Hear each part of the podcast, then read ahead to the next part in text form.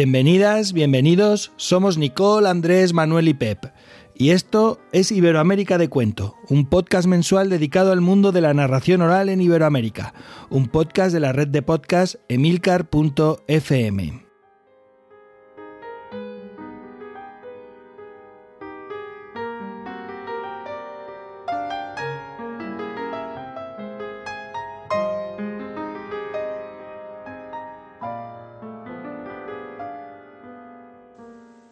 Cuentan los inuits que al principio de los tiempos las lombrices y los piojos eran muy amigos. Cuentan los inuits que al inicio de los tiempos una lombriz y un piojo iban caminando buscando algo que comer, cuando a lo lejos divisaron una cabeza humana. A ellos les pareció que aquello era una selva, así que dijeron ¡ay, qué buen sitio para habitar! Entonces a la lombriz se le ocurrió ¡Eh! ¡Piojo! ¿Nos echamos una carrera? Y al piojo le pareció que la idea era muy interesante, así que aceptó. Comenzó la carrera y la lombriz ¡Uy! ¡Uy! ¡Uy! se iba arrastrando tranquilamente. Y mientras tanto el piojo ¡pim, pim, pim, pim, pim, pim! daba saltos muy altos, pero muy cortos. ¡Pim, pim, pim, pim, pim, pim, pim! ¡Uy! ¡Uy! ¡Uy! ¡Pim, pim, Hasta que en un momento dado la lombriz que se iba arrastrando se tropezó con algo que había en el suelo. Y entonces el piojo ¡pim, pim, pim, pim, pim, pim! aprovechó y ¡pim, pim, pim! ¡He llegado! ¡He ganado! ¡Oh, no, maldito tramposo! ¡Has aprovechado mi tropiezo! ¡He llegado! Estaba diciendo que había llegado cuando le vino el olor de aquella cabeza. ¡Ay! ¡Con el hambre que tengo! Mm, y empezó a pegar bocados y a chupar y... ¡Ay, qué rico! ¡Eh! ¡Eh! ¡Lombriz! ¡Ven! ¡Qué banquete nos vamos a pegar! ¡Que en esta selva todo lo que hay es riqueza! No pienso ir, dijo la lombriz enfadada. ¡Maldito tramposo! Yo me voy a quedar siendo el parásito de la tierra. Y así fue como la lombriz se quedó chupando para siempre tierra. Y desde entonces también los piojos son los parásitos humanos y andan chupando la sangre de nuestras cabezas.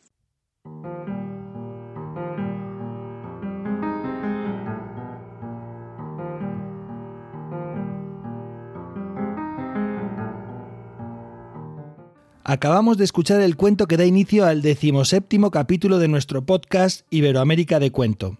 En esta ocasión, el cuento lo contó la narradora Alicia Bululú y se titula La carrera del piojo y la lombriz, un cuento de la tradición inuit. Al final de este capítulo podremos escuchar otro cuento algo más largo en voz de esta cuentista. Es abril, un mes que suele ser de mucho viaje y cuento, un mes de mucho trabajo, pero este no es un abril normal. Llegó la pandemia de la COVID-19 y con ella las medidas insólitas para combatirla, medidas que han supuesto el confinamiento de millones de personas en sus hogares y que han puesto al mundo y a la vida patas arriba. Además de la situación de alarma sanitaria, también estamos viviendo un colapso económico y los cuentos contados no han quedado al margen. Programaciones habituales, funciones en centros educativos, bibliotecas, teatros, festivales, fiestas de la palabra dicha, todo ha quedado en suspenso y a la espera de que pase el peligro y regrese la bendita normalidad. Se cancelan funciones y con dichas cancelaciones el trabajo cesa. Por lo tanto, no hay manera de facturar ni de tener ingresos y, sin embargo, las letras, hipotecas y demás gastos sí siguen llamando a la puerta. Estamos viviendo días de pandemia sanitaria, pero se presentan meses de complicaciones económicas, una crisis enorme se cierne sobre el tejido laboral y económico y cultural, una crisis que nos afectará a todos y a todas y que puede ser especialmente pertinente en colectivos de profesionales tan frágiles como el nuestro. Son tiempos extraños, tiempos difíciles, pero también estos son tiempos de cuentos, pues los cuentos fieles compañeros, viajan junto a nosotros en tiempos felices, pero también nos han acompañado en situaciones difíciles y similares a esta que vivimos en la actualidad, como nos recuerda uno de los libros de referencia para nuestro colectivo, el de Camerón de Boccaccio. Y por eso, porque este también es tiempo de cuentos, Iberoamérica de Cuento continúa con su programación mensual habitual. Y aquí estamos. Amigos, amiga, ¿cómo estáis? Bueno, acá en Chile también eh, con todas las personas en, sus casas, algunos teniendo que trabajar de forma involuntaria también para mantener el, país en pie y también desde esta realidad latinoamericana que, que además de, de, la crisis sanitaria también se presenta todo como un desafío muy económico y se evidencian también las carencias, pero también los cuentos, como decías tú, Pep, en, en esta línea, en esta editorial de principio de, capítulo. Los tiempos están con nosotros acompañándonos y esperamos que estén muy presentes también en los hogares y que podamos llegar a todos mediante este capítulo. Pues en Alcalá de Henares, desde lo que es em, eh, la cuna y patrimonio de Cervantes y de la humanidad, como digo siempre, si veis hoy no lo grito, no lo grito porque también es uno de los lugares donde la pandemia y la muerte está dejando una mayor huella. Así que este momento que tengo de juntarme con, contigo, Nicole, contigo, Andrés, contigo, Pep, es un momento de, mm, bueno, de dar gracias y de sentirme vivo y de disfrutarlo. Y como decía Pep hace un momento, pues eh, los cuentos también en las situaciones difíciles. Hola Manuel, hola Pep, aquí al lado de Nicole. Eh, no exactamente en Santiago de Chile como siempre, eh, cerca, en un pueblo que se llama Batuco, pasando esta cuarentena. Bueno, triste por lo que está pasando, confiado también en que, mm, en que las cosas buenas nos siguen acompañando, los libros, los cuentos, los amigos y bueno, y esperemos que, que este podcast con mucho cariño dedicado a toda la gente que que lo está escuchando en su casa, que a lo mejor está angustiada por no poder salir, que bueno, que hablemos de cuentos y que a lo mejor eso nos trae un poquito de la alegría, un poquito de la fuera también. Bueno, y yo que llevo hablando desde que empezó el capítulo, aquí Pep, desde Guadalajara, la capital mundial del cuento, y estoy con vosotros. Tenemos que, transmitir también un mensaje positivo, una idea de que este también es tiempo de cuentos y que de aquí también vamos a salir. Así que, ¿qué nos habéis traído para esta nueva edición de Iberoamérica de Cuento, compañeros? Bueno, hay que decir que eh, la pauta que planteamos cambió porque empezamos hacer un programa distinto. Eh, así que finalmente me quedé solamente con la recomendación del libro que les traigo al final. Bueno, yo hablé con Alicia Bululú y, bueno, pues traigo los, los, cuentos, la semblanza del final y un poquito para, para la agenda. Yo por mi parte estuve coordinando las historias que nos fueron llegando para historias de cuento y también buscando algunas cosas para agenda porque en realidad dentro de las cosas buenas que han surgido en esta crisis, en esta pandemia, es la resiliencia desde nuestro colectivo y cómo muchos narradores y cuenteros amigos están eh, intentando acompañar a la gente a través de festivales online, por redes, en Zoom, y traigo un poquito de eso para agenda.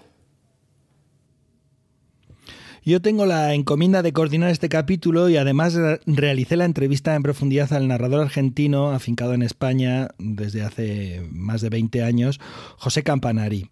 Y preparé también el conversatorio de última hora, este conversatorio de emergencia para hablar de esta otra pandemia. Mm, esto sí, en este caso muy positiva, la pandemia de cuentos contados en vídeos y redes en estas semanas. Para ello conté con la ayuda de Dani Borrón, Margarita del Mazo y Héctor Urien. Y bueno, espero que enseguida vais a, poder eh, escucharlos y disfrutarlos porque ya verás que son unos, unas reflexiones bien interesantes. Pero si os parece, comenzamos con la entrevista a José Campanari a Campa, una entrevista larga, justo antes de que nada de esto ocupara nuestras vidas, así que poneos cómodos, poneos cómodas y vamos a ello.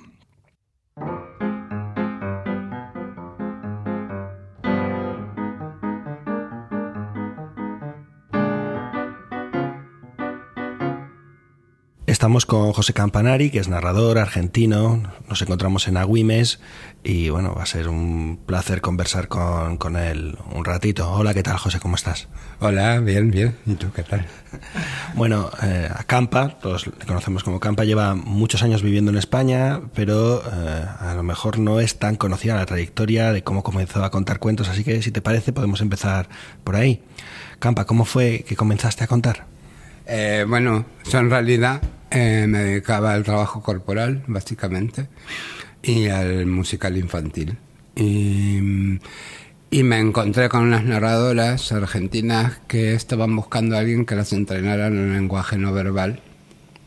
Entonces, para ver qué tenían que hacer, las, empecé a ir a ver a ellas y a, y a otra gente. En aquel momento contaba poquita gente en, en Argentina.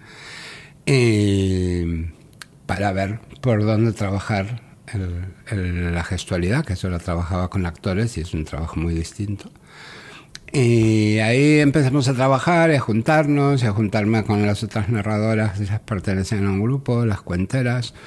Eh, y, y, y, en una maratón que se hizo, no sé si en la feria infantil o, o, o en un evento del libro infantil, eh, me dijeron, cuéntate algo, que, que, bueno, era como el maratón de Guadalajara, ¿no? Que contaban narradores y la gente que quisiera. Entonces dije, bueno, vale, eso tenía ahí unas cositas apuntadas.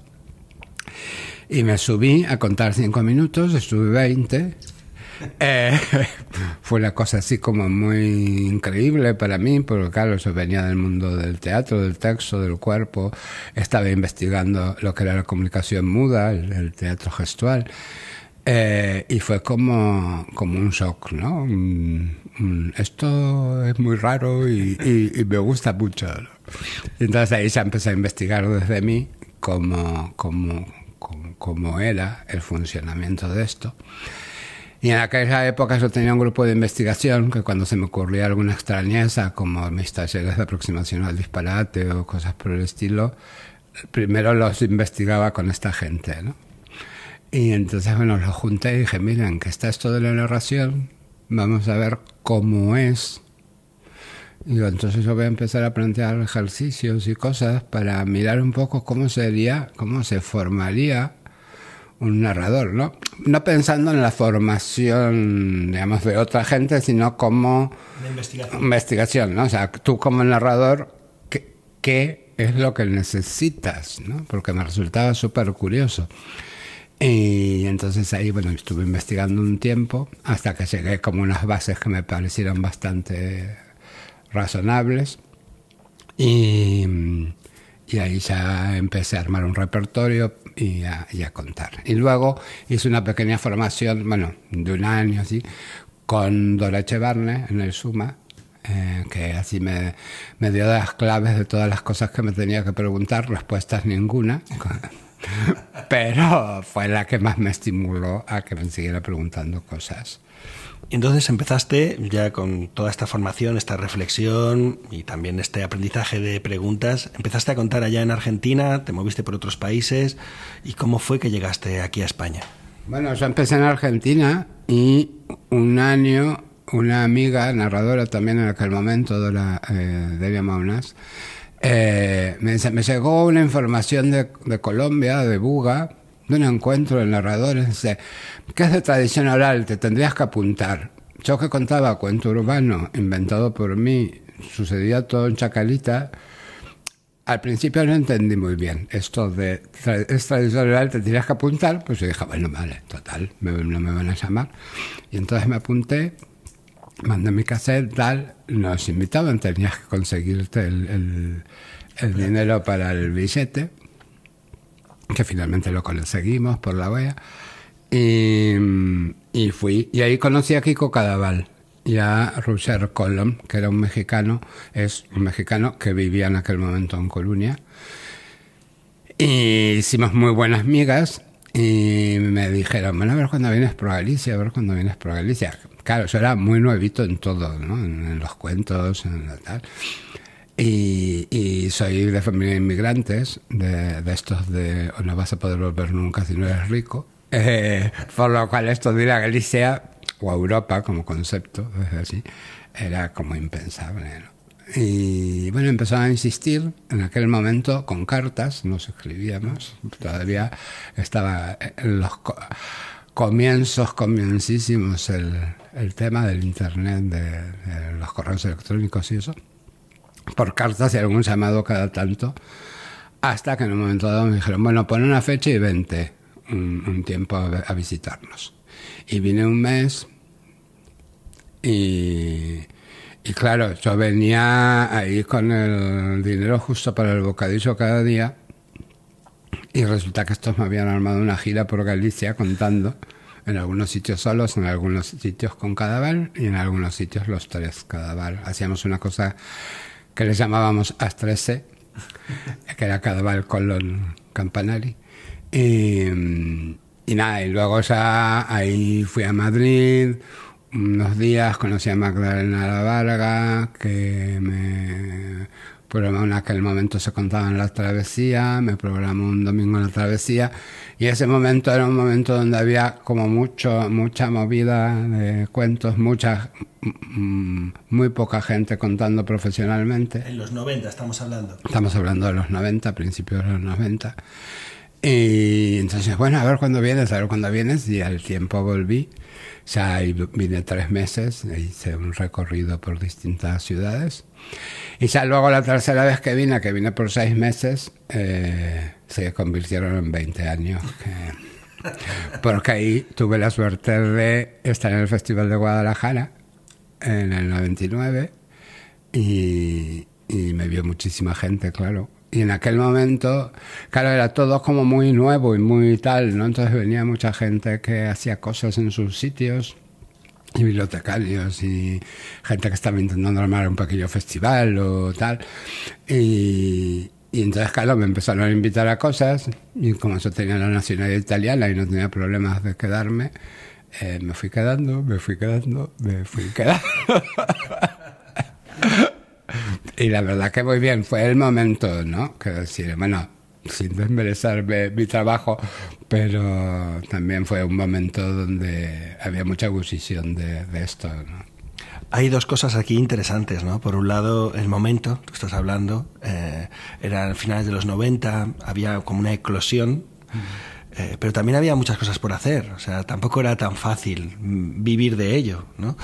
Eh, o quizás sí, no sé, porque a lo mejor ahora eh, estamos en el 2019, ahora sería más fácil empezar a contar cuentos y poder vivir de ello. Te lanzo así, no sé si has pensado sobre ello, nos vamos un poco del tema. Sí, sí, sí, sí, lo he pensado. No, no, creo que he caído en el momento justo porque no había un afán de, había mucha gente que hoy son profesionales y tal, empezando y trabajando y, haciéndolo de manera amateur o, o, incluso cobrando, pero no siendo su, su fuente, principal. de trabajo.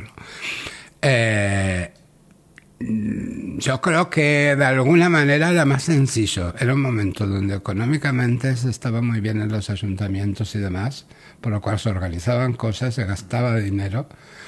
Eh, era un momento donde la narración era una novedad. Eh, más allá que esa es algo que venía de antes, ¿no? Pero bueno, fue como el boom de... Eh, y entonces, claro, la gente iba, ¿no? Y le generaba curiosidad ver a unos, ver a otros, tal, se iba generando un público. Eh, había como una ausencia, a lo mejor en aquel momento, de espectáculos de pequeño formato para gente intelectual, eh, cosa que ahora no, hay, muchas hay muchas variables. Eh, se dieron como una serie de cosas que yo creo que era un poco más fácil. También éramos muy pocos los que vivíamos realmente de esto, ¿no? Entre eh, hacer funciones y hacer formación. Bueno, yo era de los que hacía formación. Y, entonces, bueno, entre unas cosas y otras, eh, si no eras, si no te querías hacer rico, podías sobrevivir. Se pagaba muy bien una función en aquel momento, ¿no? Pero también, eh, otra cosa de esto que has dicho que podríamos, eh, ese hilo también de que podríamos tirar es, yo iba viniendo, iba viniendo, me iban viendo, iban viendo mi trabajo, me iban llamando, o sea, no había esto que hacemos ahora o que se hace ahora, ¿no? De lanzar información, publicidad, sino que nuestra mejor carta de presentación de alguna manera también era nuestro trabajo, ¿no? Sí, sí. Eh, claro, los, los medios en los que nos movíamos eran medios donde la gente iba a ver, ¿no? no eh, o sea, los que programaban, ¿no? Eh, y, y por otro lado, sí funcionaba mucho el boca a boca, eh, ya te digo, éramos pocos, rápidamente si alguien se...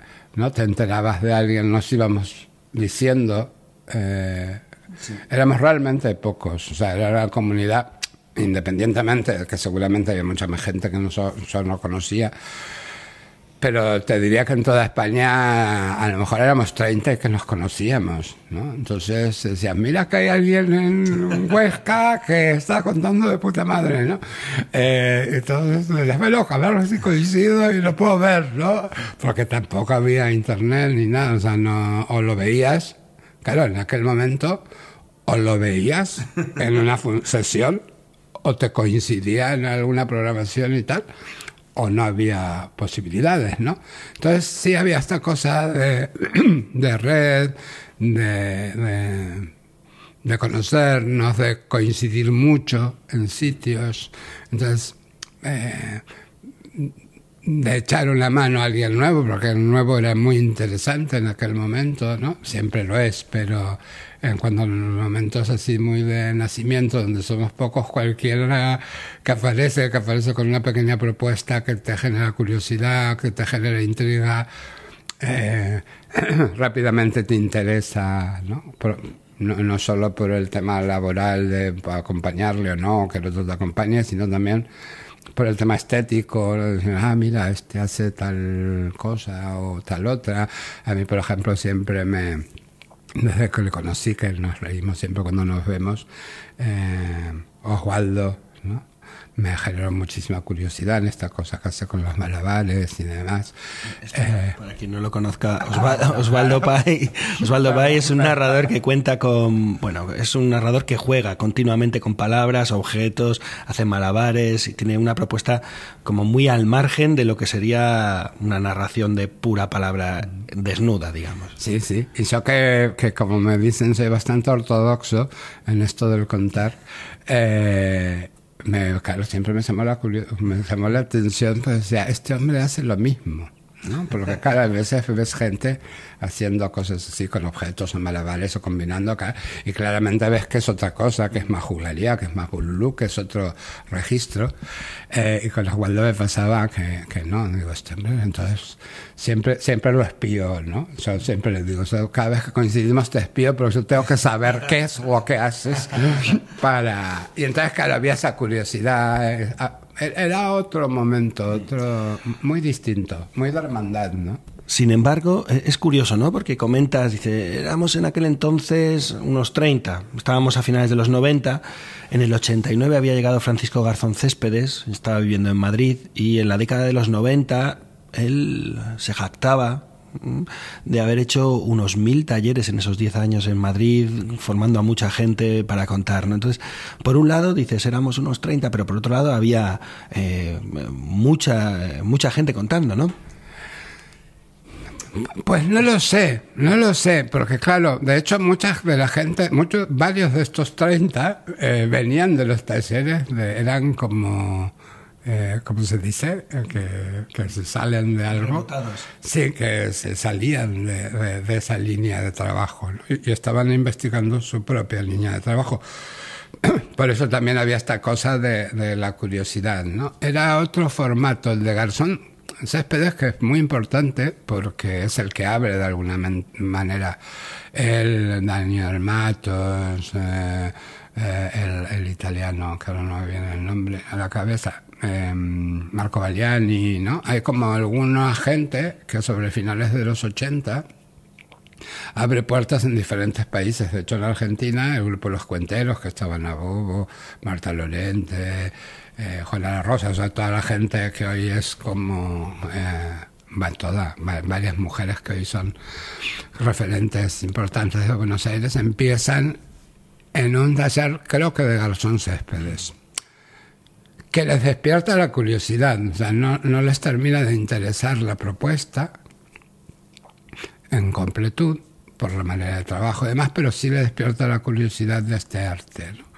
Y entonces yo creo que aquí ha de, ha, de, haber pasado lo mismo, por lo que sé, y en Colombia también un poco lo mismo, y en México. O sea, es gente que ha abierto la puerta, muchos narradores y narradoras provienen de, de ese, de, de, los que hoy son cabecera del oficio, eh, provienen de esa, algunos de algún taller de cuatro días y algunos de un par de años de estar con ellos.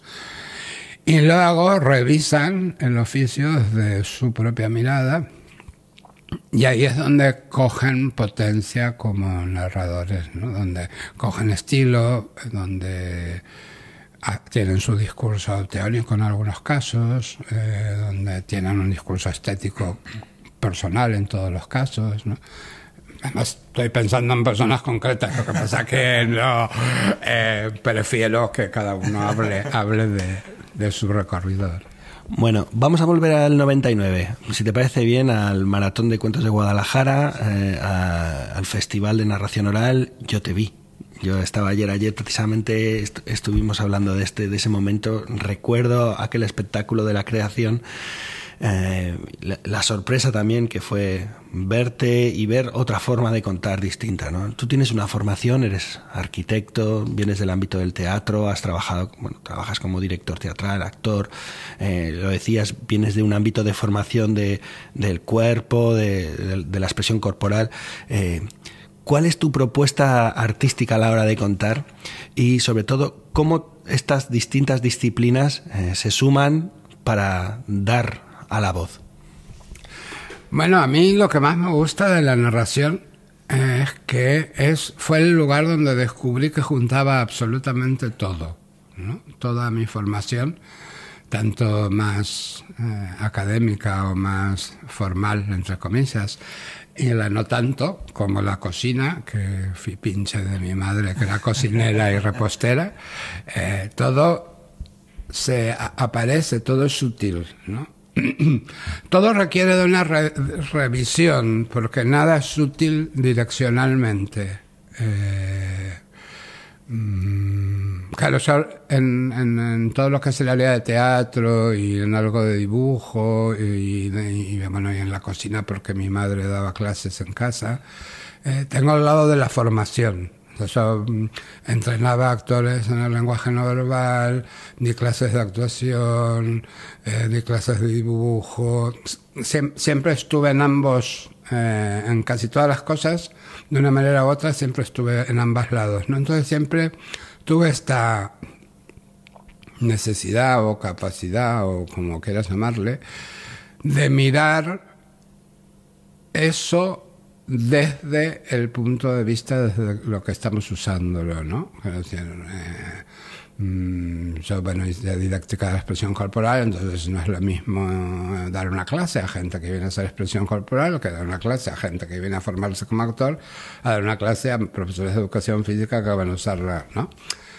Entonces tengo ese punto de decir, ah, de esto me sirve esto, pero de esta otra manera, ¿no? Porque, claro, vengo del clown también, era esta cosa de estoy usando todo, pero lo estoy mirando desde otro ángulo, ¿no? Porque estoy usando la mirada del clown, porque, porque se rompe la cuarta pared, porque es un, tipo de espectáculo con el otro, porque dependo mucho de la energía de la que estoy sucediendo, porque hay mucho de improvisación, que es una palabra un poco complicada, eh, eh, pero tengo que contar una historia, ¿no? Tengo que separar otro por un viaje, tengo que hacer una serie de cosas. Entonces, ¿cuál es ese poquito que yo puedo usar de esto? ¿Cuál es ese poquito? Claro, el cuerpo, y, el cuerpo, básicamente, que es muy inteligente, eh, hace una selección muy buena. Si, lo, dejas, hace una selección muy buena. Entonces, eh, si tú te formas, eh, de la manera que sea y dejas que el cuerpo respire, lo que estás haciendo va a usar lo que necesita, ¿no? A diferencia de... Es como las vitaminas, ¿no? Tú comes y el cuerpo coge... Y... Pero escucha, eh, ¿necesitas que el cuerpo esté entrenado? No, claro, claro.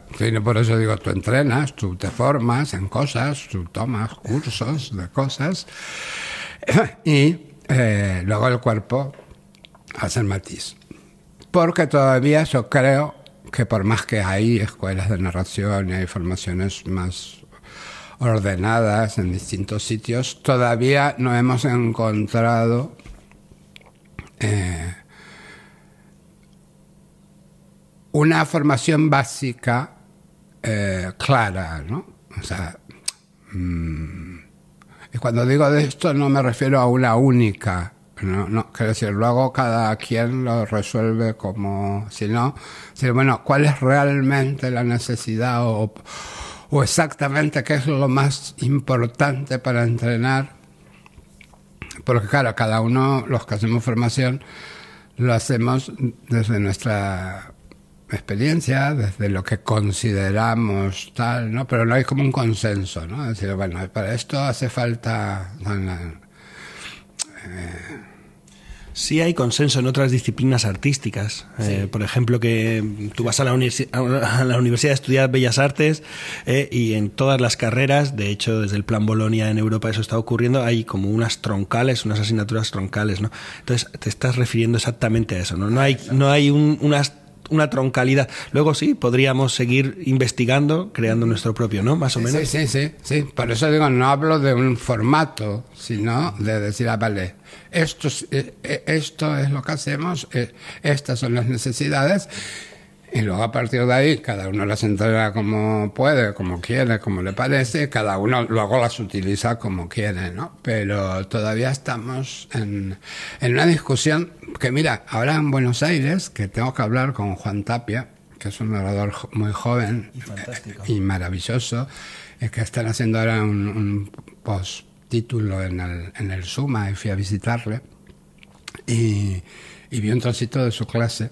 Bueno, vi toda su clase, pero aparte de la clase me, me, charlaron conmigo, eh, que hablaba de Platón y de Aristóteles, ¿no? que le tengo que, escribir justamente porque estoy investigando esa parte.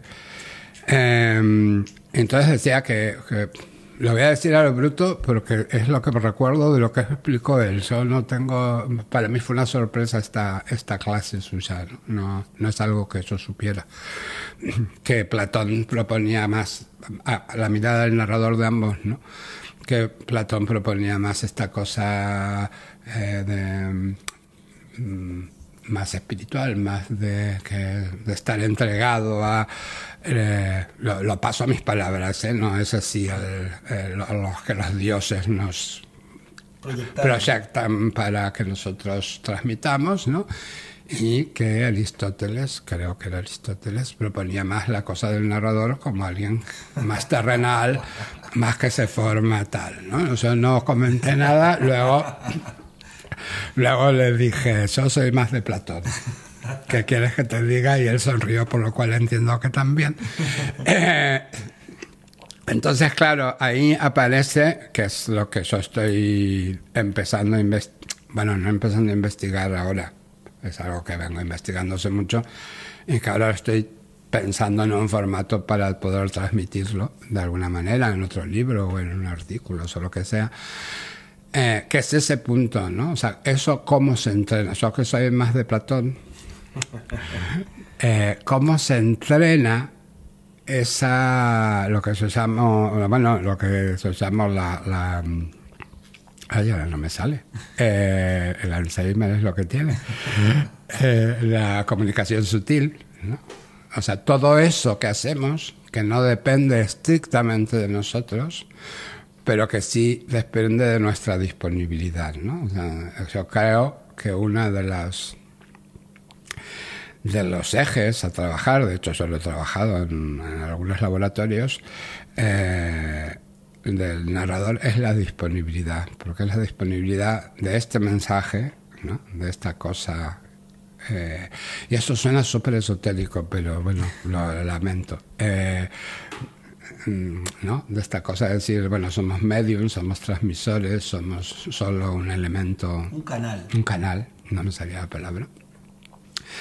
Pero para poder ser un canal hay que tener la, disponibilidad muy entrenada. Eso es. ¿No? Entonces, y el ego bastante resuelto. Y entonces yo creo, por ejemplo, que eso es bastante troncal. En esta línea luego aparecerán los aristotelianos y propondrán otro tronco y será tan válido, ¿no? Un poco como en el teatro, ¿no? Aparece Grotowski, aparece Stanislavski, aparece luego Peter Brook, o sea, y cada uno hace su mirada, ¿no? Pero hay algo que siempre estamos hablando de teatro, ¿no? Eh, luego se rompe, no se rompe, tal, pero no es indiscutible que... Y aunque pasaría lo mismo, estaríamos los más de Platón, eh, hablando de la disponibilidad, que es lo que yo estoy investigando más fuerte ahora, y los de Aristóteles que investigarán más lo terrenal ¿no? y, la, y el oficio más en sí. ¿no? Bueno, supongamos que yo no he visto contar a José Campanari. Si un día voy a un espectáculo tuyo, ¿qué es lo que voy a ver en escena? Más o menos, o qué es lo que tú me quieres estar eh, mostrando en escena. Eh, bueno, Sabes, sabes que ahora me he retirado, ¿no? Y hablaremos de eso, sí. Eh, no, no, digo, porque vas a saber, no sé. Ahora no verías nada. Pero, eh, bueno, yo trabajo con la idea y cada vez la fui realizando con más claridad de que el narrador te invita a algún lugar cómodo de su vida, ¿no? para en el que en el cual le gusta compartir las historias en el cual tiene la referencia de haber aprendido las cosas importantes de la vida. No, no me refiero tanto a, a, que le hayan contado, sino a de quién y de dónde ha aprendido las cosas importantes de la vida. Yo aprendí las cosas importantes de la vida en los en la sobremesa de los domingos en mi casa de Chacarita, donde nos juntábamos toda la familia, una familia italiana, a comer la pasta que me pasaba mi madre. Eh, y luego, en el café, las mujeres de la familia eh, hablaban y recordaban cosas de su adolescencia, de su... Entre eso y mis visitas a la casa de la tía María, eh, una tía de mi padre, que era como mi abuela, eh, yo descubro que son dos universos donde yo aprendo lo que es la vida. Entonces, para mí, cuando te invito a, en esto del contar, cuando te invito, te invito a esos lugares, ¿no? A unos lugares muy cotidianos, a unos lugares muy de sobremesa, muy de... hay tiempo, ¿no? ¿no? De esa sobremesa de domingo, en la sobremesa de domingo hay tiempo. Puedes charlar media hora o cinco. no, sí, ¿no?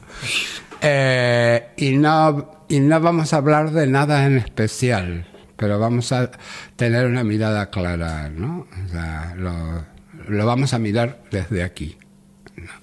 Eh, y yo es a lo que invito eh, a esa sobremesa de Chacarita. Luego puedo contar un cuento de la creación del mundo, puedo contar un cuento de un elefante, puedo contar mi infancia, ¿no? que yo cuento mucho de mi infancia. Eh, pero a lo que te invito es a eso. Y de hecho digo que fui em, revisándolo eso mucho, viendo otros narradores, por ejemplo a Cadaval, ¿no? que te invita a su taberna gallega, a Victoria Buchón que te invita a su pueblo de Sanabria, a Magdalena La Varga o a ti, ¿no? que nos invitáis a vuestra. Entiendo, ¿eh? eso es donde, donde yo lo miro, no digo que sea lo que sucede, ¿eh? o sea, desde, desde donde a mí me posicionan, ¿no? que me invitáis a vuestras bibliotecas y a vuestro rinconcito de lectura, ¿no? como que cada uno te invita a ese lugar que es un poco refugio, ¿no? Que, y yo creo que es eh, en mi caso, eso, te invito a, una cosa muy cotidiana, muy de sobremesa, muy de chacalita, muy de un barrio obrero, mm, donde está el cementerio. Claro, tiene mucha injundia, ¿no? Quiero decir... Eh, chacalita es mucho. Es mucho, es mucho. Yo me doy cuenta ahora cuando voy Pero claro, esto me crié ahí, entonces no tal. Eh, y curiosamente, una cosa que me sucede es que siempre he tenido trenes cerca. Me di cuenta que en todas las ciudades donde viví, en todos los sitios donde viví, eh, mis periodos largos eran cerca de unas vías de tren. Y ahora, ahora vivo encima de, nuevamente de las vías del tren. Eh, que era algo de chacalita, que era lo que se me separaba o me unía a mí con el cementerio. yo salía de mi casa, caminaba 100 metros, cruzaba las vías y entraba al cementerio. Y para ciertas cosas me resultaba más operativo cruzar por el cementerio, o sea, por adentro del cementerio que por afuera, porque el camino era más corto. Y entonces, claro, tienes una relación ahí, vida-muerte, bueno, las cosas básicas de la vida como muy presentes desde que naces. Y ahí es donde yo trato de invitar ¿no? a, al otro. Oye, eh, de la primera vez, de la primera, de la, sí, es que llevamos ya 30 minutos. la primera vez que yo te, voy a hacerte dos o tres preguntitas más, porque si no, luego, es que hay gente en el podcast que dice, oye, es que es muy largo. Chicos, escúchalo en dos o tres ocasiones, no hay tanta, tanto problema. Cuando es interesante, es interesante.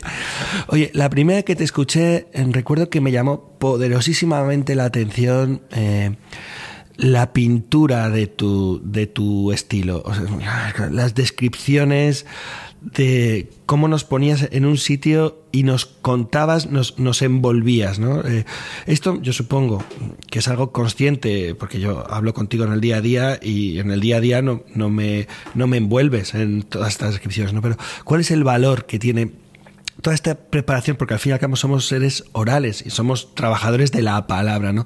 ¿Qué lugar ocupa esto, la palabra, el cuidado a la hora de contar? Ah. Claro, quieres hacerlo corto, ¿no? Eh, no, la palabra. La palabra como consecuencia de la imagen, como consecuencia de la evocación, como consecuencia de lo que tal, de cuál es mi mirada. Mi mirada es detallista. Eh, y, y, siempre lo es. Lo que pasa es que, claro, en la vida tienes que ser operativo, ¿no? Pero yo todo eso que hago cuando cuento lo haría en el cotidiano porque es todo lo que yo veo cuando estoy hablando de algo, ¿no? Eh, la cuerpo, ¿no? No, no es las letras, ¿no? Sino lo que encierra, lo que genera, lo que... las, las emociones, las... las eh, sensorialidad de las palabras, ¿no? Entonces es una consecuencia de, de dónde me posiciono para mirar, ¿no? Y yo, por esto de, los domingos y mis tías que eran modistas y, hijas de sastre y tal, que el universo de la costura y del detalle era muy importante, eh, yo aprendo la palabra desde el detalle, ¿no?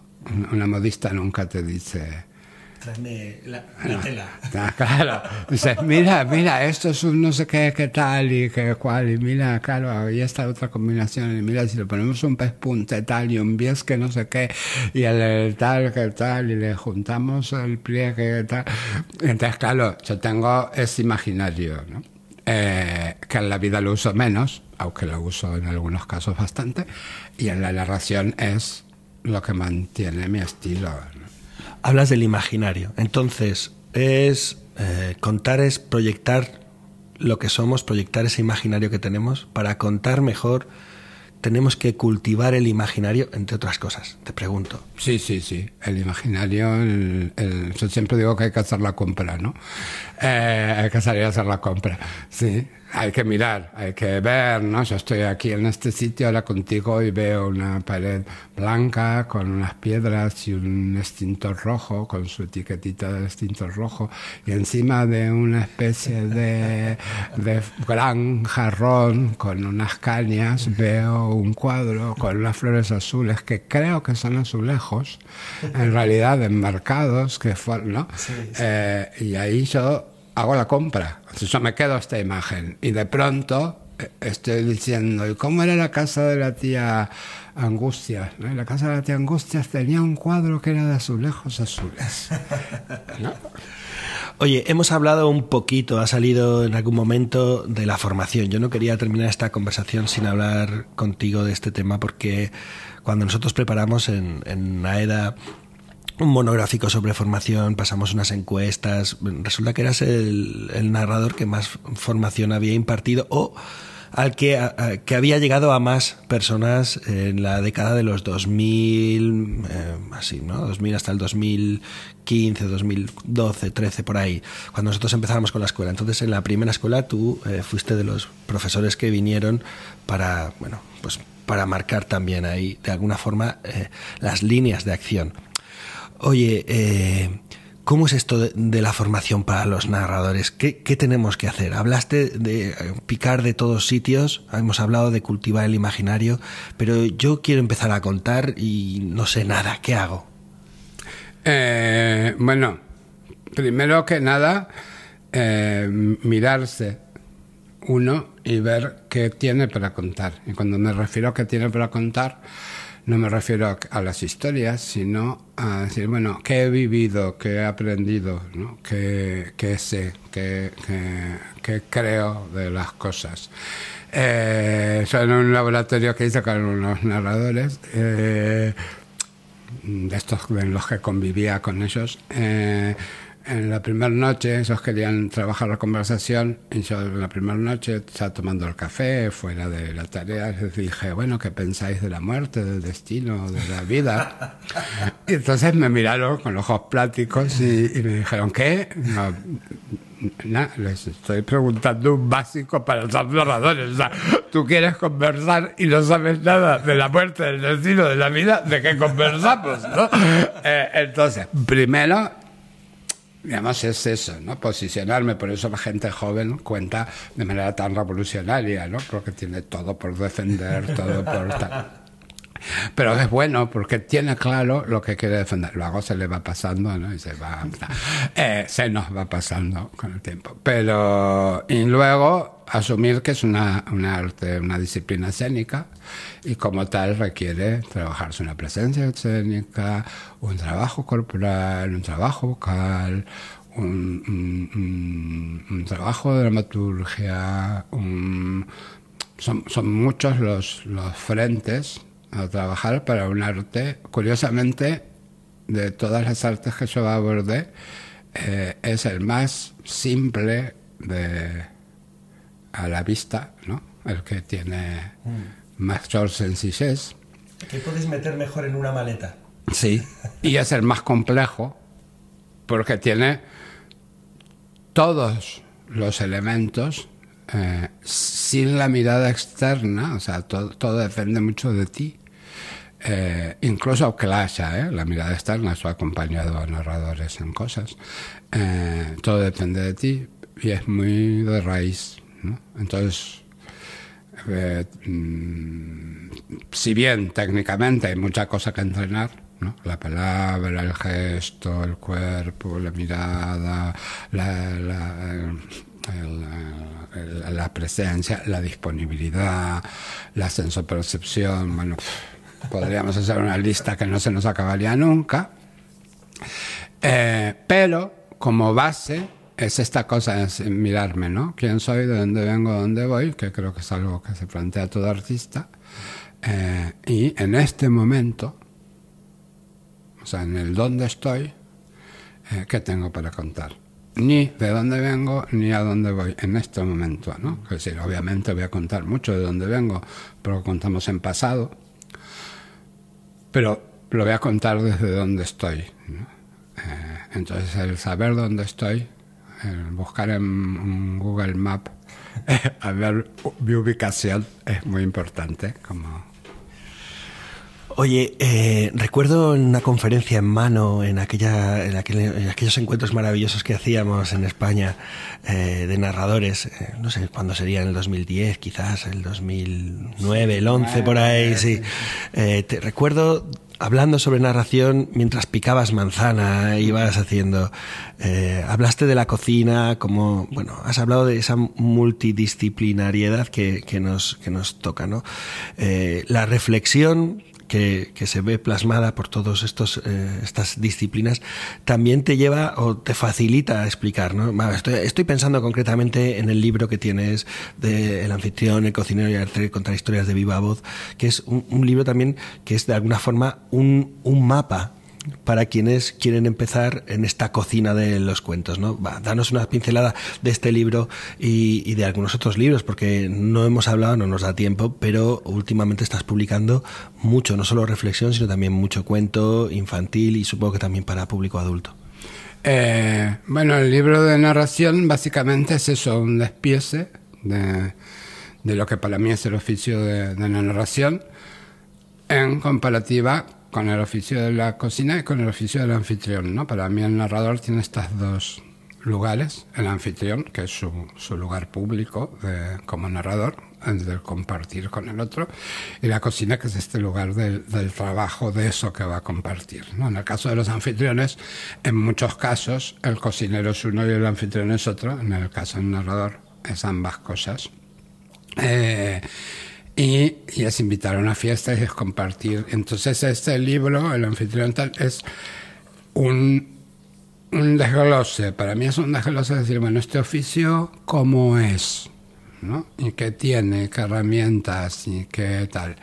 Eh, de hecho, se queda corto, en alguna manera, por eso estoy pensando en escribir otro, porque cuando llega el punto del silencio, que está presente, pero así muy poquito, eh, que es la puerta que se abre a la disponibilidad y todas estas otras cosas que hablábamos, apenas lo menciona, porque es como meterte en lo álgido, en lo, en lo, más discutible, en lo más fuerte de nuestro oficio, ¿no?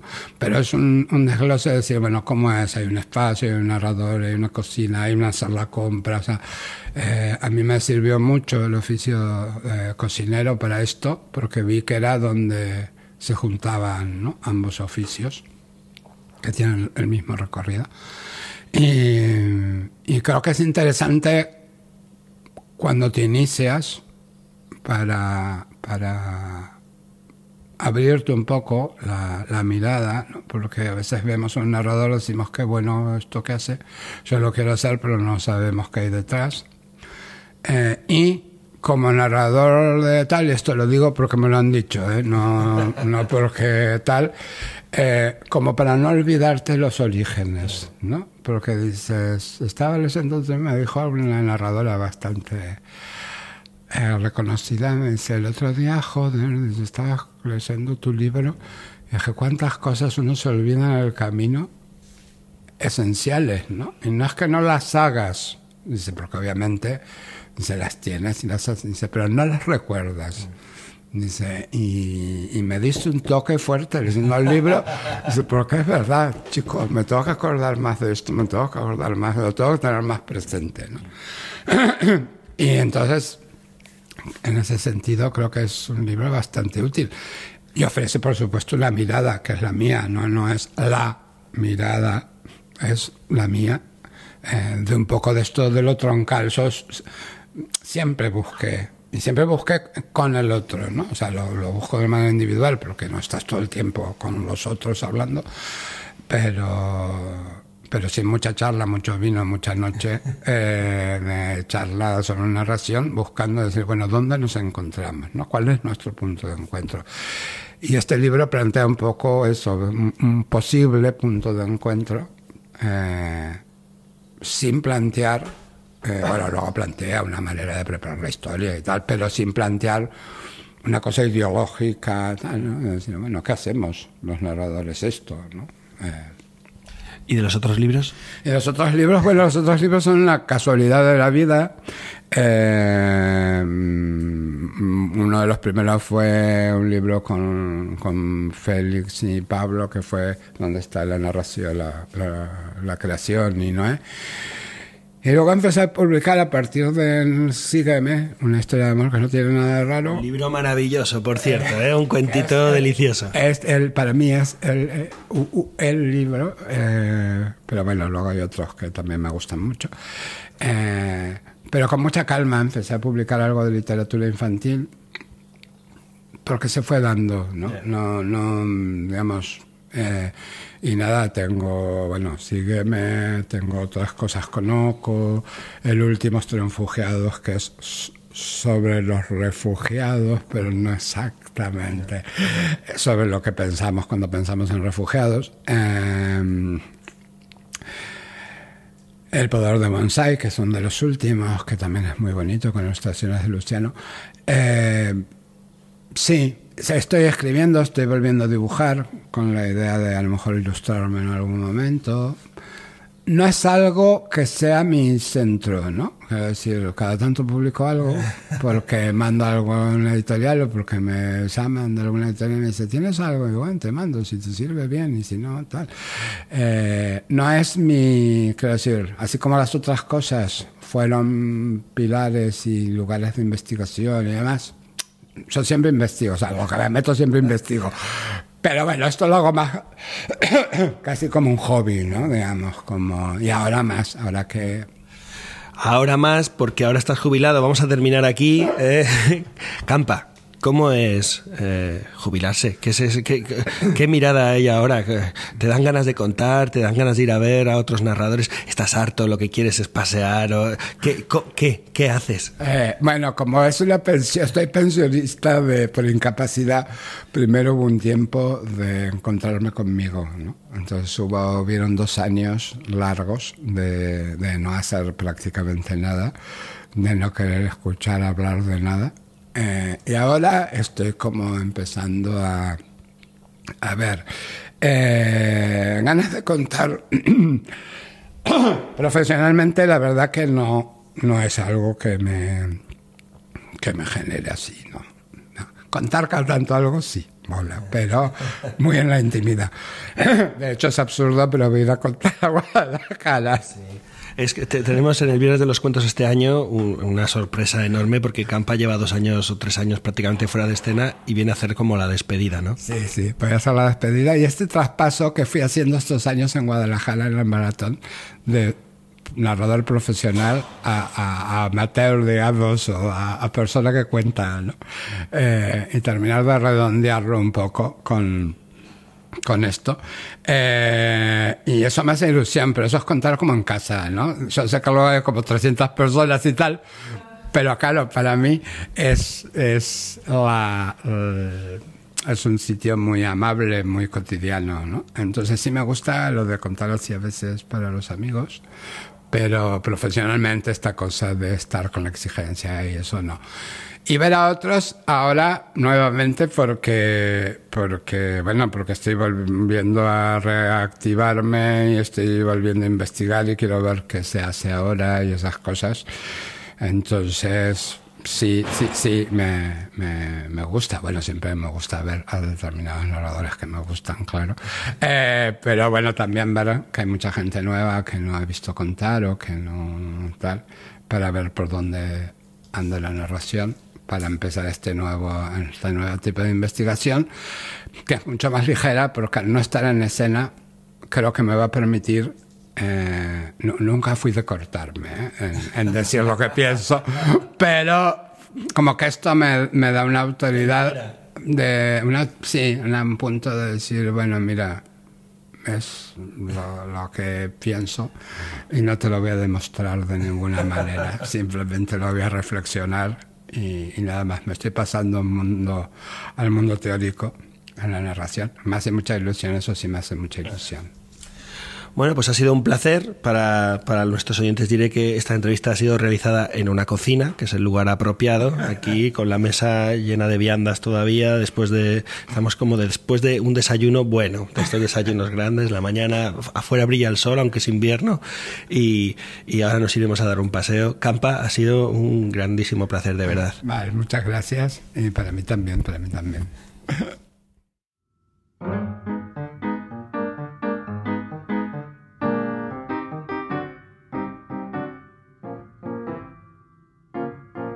Bueno, compañeros, compañera, ¿qué os ha parecido la conversación con Campa? Bueno, la verdad es que mm, ha sido muy interesante. Campa tiene para bastante más del el tiempo que ha ocupado esta entrevista. Yo creo que mm, Campa fue uno de los primeros narradores a los que vi contar cuando yo no me dedicaba todavía a la narración oral y para mí, eh, bueno, fue absolutamente deslumbrante, ¿no? Esa, mm, esa manera de contar sus historias, esas historias cotidianas eh, y desde algo, mm, pues, pues como muy eh, cercano y, la manera que tiene de, de detenerse en detalles que parece que son nimios, pero que no, que aportan y que suman, ¿no? Em, de todo lo que ha dicho, me quedo con, con, esa idea de la sobremesa, ¿no? En Chacaritas, es decir, hemos terminado de comer y ahora eh, vamos a hablar, vamos a, vamos a contarnos cosas, ¿no? Ese momento de sobremesa me parece que es eh, de lo más eh, interesante, ¿no? Y también como reflexiona él a ver, ¿qué es lo que me tienes que contar, ¿no? Cuando tú invitas a, a alguien a comer o invitas a la mesa, ese momento de después, un poco por ahí.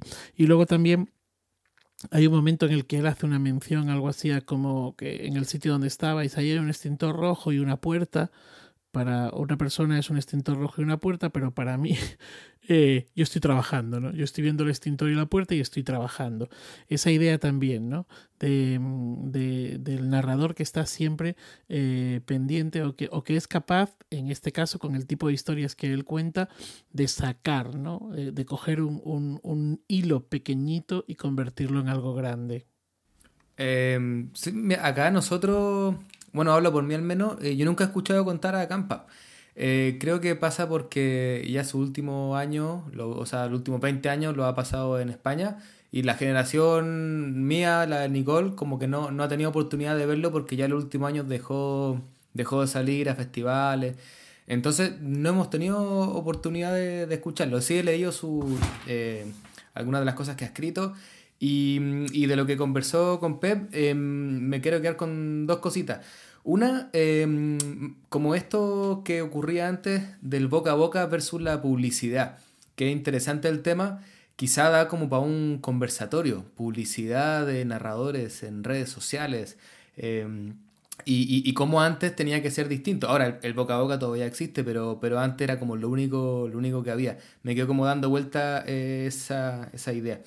Y lo, de lo que hablaba Campa mismo, creo que lo que más me interesó de todo fue esta idea de que el narrador siempre te invita como a su refugio o, a un lugar donde él o ella cree que tú como escucha vas a estar cómodo. Entonces, esto que decía, claro, mi refugio, lo que decía Manuel, es esta sobremesa en Chacarita, y a lo mejor él se imaginaba el refugio de Pep, decía ahí, es como que nos lleva a su rincón de la biblioteca, otro narrador te lleva a, su pasado en África, estoy pensando por ejemplo en, Bonnie que escuchábamos el podcast pasado, eh, y así, como que te lleva cada narrador, eh, si te logra llegar a su refugio personal, aquel donde se siente cómodo y feliz, como que de alguna forma eh, logra que sea una narración no solo sincera, sino que también como que logre emocionar. me gustó mucho esta idea y, creo que daba mucho para preguntarse, bueno, ¿cuál es el refugio al que yo quiero llevar a, a quien me escucha? Bueno, yo me sumo a las palabras de Andrés. En realidad tampoco he tenido la fortuna de escuchar a, José Campanari, eh, como, bueno, me imagino que por las mismas razones que, que comenta Andrés de que no ha salido mucho a festivales aquí cruzando el charco para poder verle. Y en realidad con esta conversación me quedo con demasiadas ganas de ver su trabajo, también de escuchar toda la teoría que, que está preparando. Me parece una vida muy entretenida, muy de cuento, como decía que llegó a la narración oral, cómo se quedó durante tantos años en, en España. Y, y, me quiero quedar específicamente con una de las reflexiones que hacía con respecto a la narración oral, que dice que en realidad el, es el arte más simple a la vista, pero es el más complejo porque contiene todos los elementos. Y en realidad lo encontré una, una, reflexión muy bonita porque siento que resume un poquito de todo lo que él hablaba en la entrevista, de toda su formación, de, de cómo uno tiene que estar siempre atento como narrador para ocuparlo todo, pero dándole un ángulo distinto para cada tipo de público, eh, cómo uno también tiene que contar de dónde viene, hacia dónde va, pero con la cabeza en el presente. Siento que todo esto eh, se, se, se conjuga en, en esta frase final, que en realidad es un arte que a la vista se ve muy simple, pero que tiene mucho trasfondo, tiene mucha vista, tiene mucha formación, tiene mucha perspectiva y, bueno, y se nota en realidad por lo que él conversaba todo, todo su trabajo y su trayectoria. Bueno, yo antes de comentar algo relativo al, a la larga conversación con Campa, os diré que estos cuarenta y pico minutos solo fueron una parte de la conversación. Eh, estuvimos prácticamente tres horas hablando. Mm. Eh, tres horas antes de grabar, durante la grabación y después que nos fuimos de, de paseo y seguimos hablando y charlando y bueno, pues ya sabéis, esta gente pues lleva muchos años contando y pensando sobre esto y siempre es muy interesante eh, escuchar las opiniones, incluso con las que estás más o menos de acuerdo, pues siempre eh, eh, aprendes un montón. O sea, tienes que buscarte las vueltas para los argumentos. Así que yo estoy muy agradecido porque realmente fue una mañana fabulosa, una charla grande. luego, mm, pensando en que justo íbamos a poner hoy esta conversación, con Campa, recordé una anécdota que tiene que ver con esto que nos está ocurriendo ahora, ¿verdad? Con, esta situación de cuarentena y de pandemia. Em, y es que cuando yo vi a Campa en el 99, él, lo habla, él lo comenta en la conversación, en el viernes, de, eh, no, fue en el maratón de Guadalajara, cuando yo le vi que hizo la creación, aquel espectáculo que tenía tan, tan impresionante. Em, me llamó mucho la atención, vamos, no, lo conocía y, bueno, en algún momento yo también estaba trabajando para el maratón de cuentos, así que en alguna de las comidas que hubo con todos los, los invitados, pues coincidimos que nos sentamos al lado y yo mm, estuvimos hablando de su espectáculo y yo acababa de leer un libro que era el ensayo sobre la ceguera de, de, Saramago, que habla precisamente de esto, ¿no? de, una, de una pandemia, una crisis que llega y que afecta a toda la humanidad y, y bueno, que luego tal como viene se va. Y, y, mm, en la conversación le comenté el libro que yo había leído y tal, y antes de acabar la comida se lo regalé. Entonces, eh, me doy cuenta de que hay una vinculación que es muy apropiado haber traído a Campa precisamente. Ahora ya, solo por centrar una cosa de las que ha dicho y que no habéis mencionado vosotros, eh, me ha encantado una propuesta o un comentario o una idea mm, fuerza que, eh, sobre la que ha trabajado varias veces a lo largo de la charla y es la idea de cultivar el imaginario, de mirar, de mirarse, de extrañar la realidad, de extrañar eh, lo que uno mismo es eh, para saber qué tenemos para contar. Entonces, esa idea de cultivar el imaginario, que se puede cultivar desde el silencio, desde la contemplación, desde la lectura, desde la escucha, desde muchos ámbitos, eh, da un poco también una pista sobre esto que comentabas tú al principio, Manuel, de, eh, y que creo que tú también has comentado, Nicole, de que es algo tan simple y a la vez tan complejo que reúne tanto de todo. Eh, para acabar condensándose en algo que es aparentemente tan sencillo, ¿no? Y bueno, no sé si queréis hacer alguna, alguna postilla más, queréis comentar alguna cosita más o si queréis podemos seguir. Bueno, yo, yo quería contar que eh, una de las veces que creo que fue la primera vez que escuché contar cuentos a Campa, eh, contaba una historia en la que de repente hablaba de un pijama de cuadros escoceses, ¿no? Y entonces él establecía una comparativa entre el cuadro escocés el cuadro inglés y no me acuerdo exactamente qué otra cosa. Ahí se veía un poco eso que también cuenta, ¿no? El hecho de que su familia, en su familia se cocinaba, pero en su familia también se cosía, ¿no? Y entonces a mí me deslumbró porque cuando, cuando terminó la historia, yo dije, vamos a ver, ¿esta historia a qué se reduce? O sea, ¿qué es lo que me ha querido contar? Eh, me ha querido contar algo que era como planteamiento, nudo y desenlace muy sencillito. Sin embargo, eh, ha estado 20 minutos en los que me ha tenido con la boca totalmente abierta precisamente por haber cultivado ese imaginario del que estábamos hablando ahora, ¿no? Sí, bueno, pues si os parece, vamos a dar paso al conversatorio. Hoy eh, ya vamos avanzando a los compañeros, no vamos a hacer la sección de tradición, pues porque la, conversación inicial ha sido muy larga, la entrevista inicial ha sido muy larga y para que no sea un programa excesivamente largo, aunque ya sabéis que a mí me da un poco igual eso. Entonces, eh, si os parece, continuamos con el programa y nos dedicamos ahora a escuchar anécdotas y sucedidos alrededor del cuento. Nuestra sección Historias de cuento se nutre de aquello que vosotras y vosotros, cuentistas y público, nos queréis contar. Recordad que nos podéis enviar un audio a nuestra cuenta ibdecuento.gmail.com y de Ibiza, B de Barcelona, D de Dinamarca, cuento. Thank you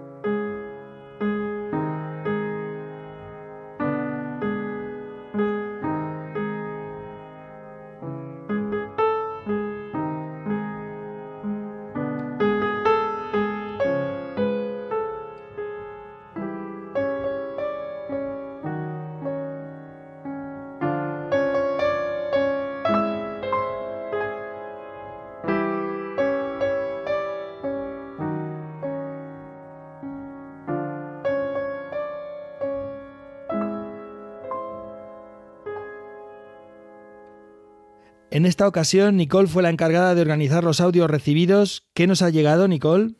Bueno, en esta ocasión nos llegaron tres audios desde, distintos lugares del mundo y el primero viene desde Colombia, es de, Carolina Rueda, que ya nos ha ayudado muchas veces en el programa con distintas de sus conversaciones y en este momento nos cuenta una historia, una anécdota de una pequeña confusión. Los invito a escucharla.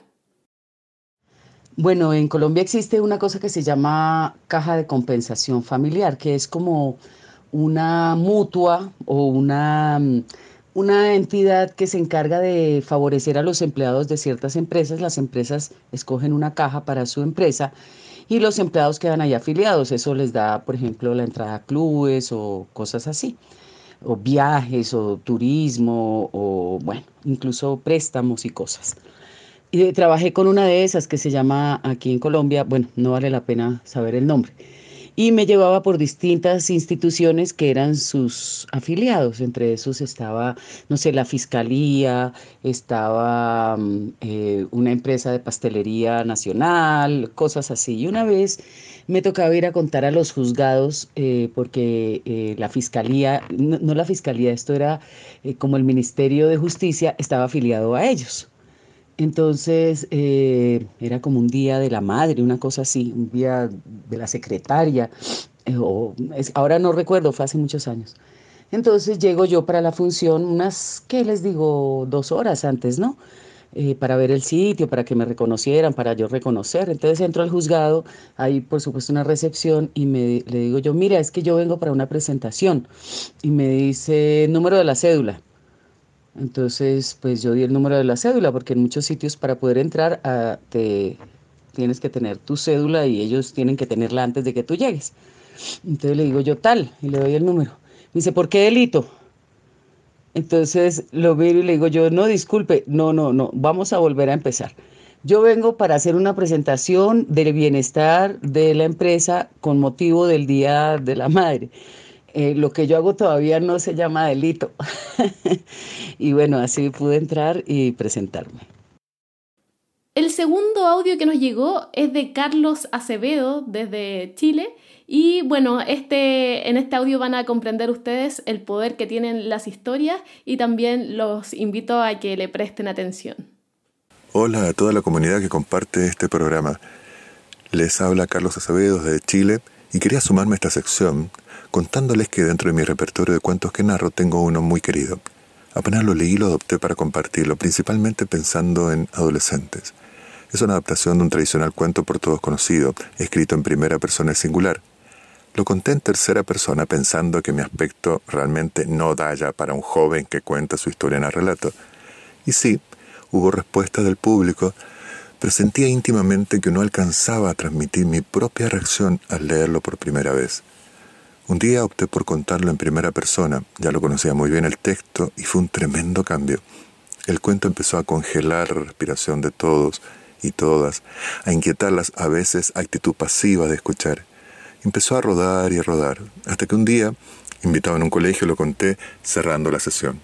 A los dos días recibí el llamado de la bibliotecaria que me había llevado a ese colegio para contarme de lo muy agradecida que estaba por haber ido y principalmente por haber contado ese cuento que esa opción había hecho que dos alumnas el día después pidieran hablar con ella y con la dirección del colegio para contarles que estaban siendo víctimas de agresión verbal de algunas compañeras y compañeros, el lamentablemente famoso bullying, que el cuento que habían escuchado el día anterior las movilizó tanto que necesitaban ayuda.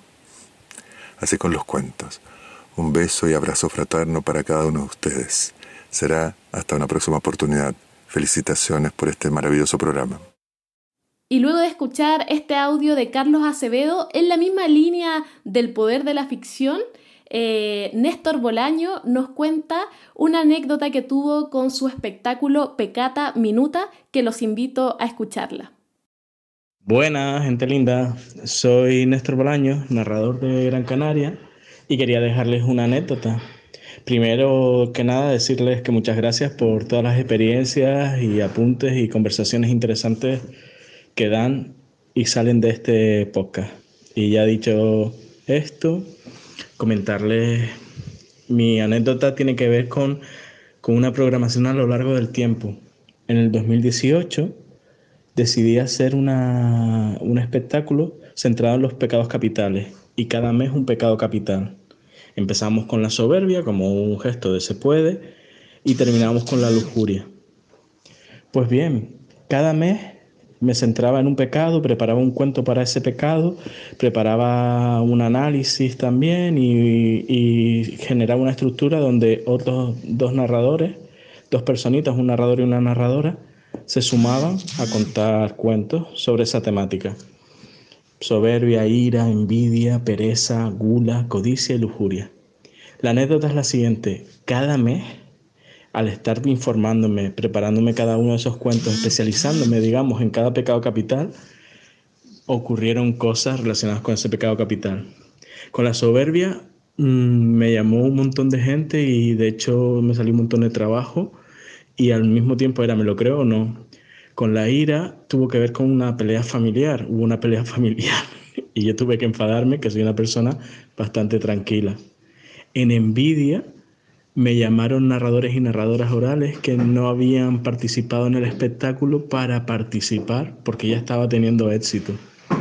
En Pereza, mm, pues fue justo el espectáculo menos trabajado de todos. Eh, fue el que menos duró y es el que menos foto tiene y todo esto. Con Gula me pasaron recetas y estuvimos comiendo y de hecho yo casi alcanzo mi máximo histórico de peso. Con Codicia fue el espectáculo que menos dinero recaudamos. Y bueno, y en lujuria, en lujuria pasaron cosas, pero son privadas. Así que es curioso cómo al poner toda la intención en los cuentos y en un tema, la vida se adorna alrededor. Esta es mi anécdota.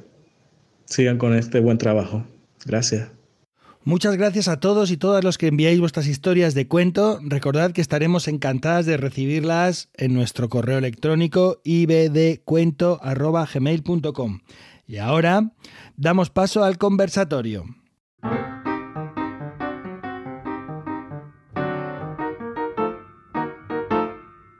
En esta ocasión vamos a hablar de algo que ha llegado con la pandemia provocada por el coronavirus y su consiguiente confinamiento. Las redes, las redes sociales, estas redes que en realidad son e redes, se llenaron de cuentos contados en diversos formatos, vídeos, audios, directos, etc.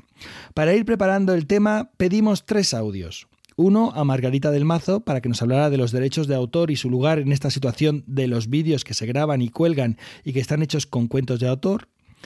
Otro a Dani Borrón, del grupo de narración Borrón y Cuento Nuevo, para que nos hable desde la perspectiva del lenguaje audiovisual. No es lo mismo contar un cuento ante un auditorio que grabar un vídeo y colgarlo.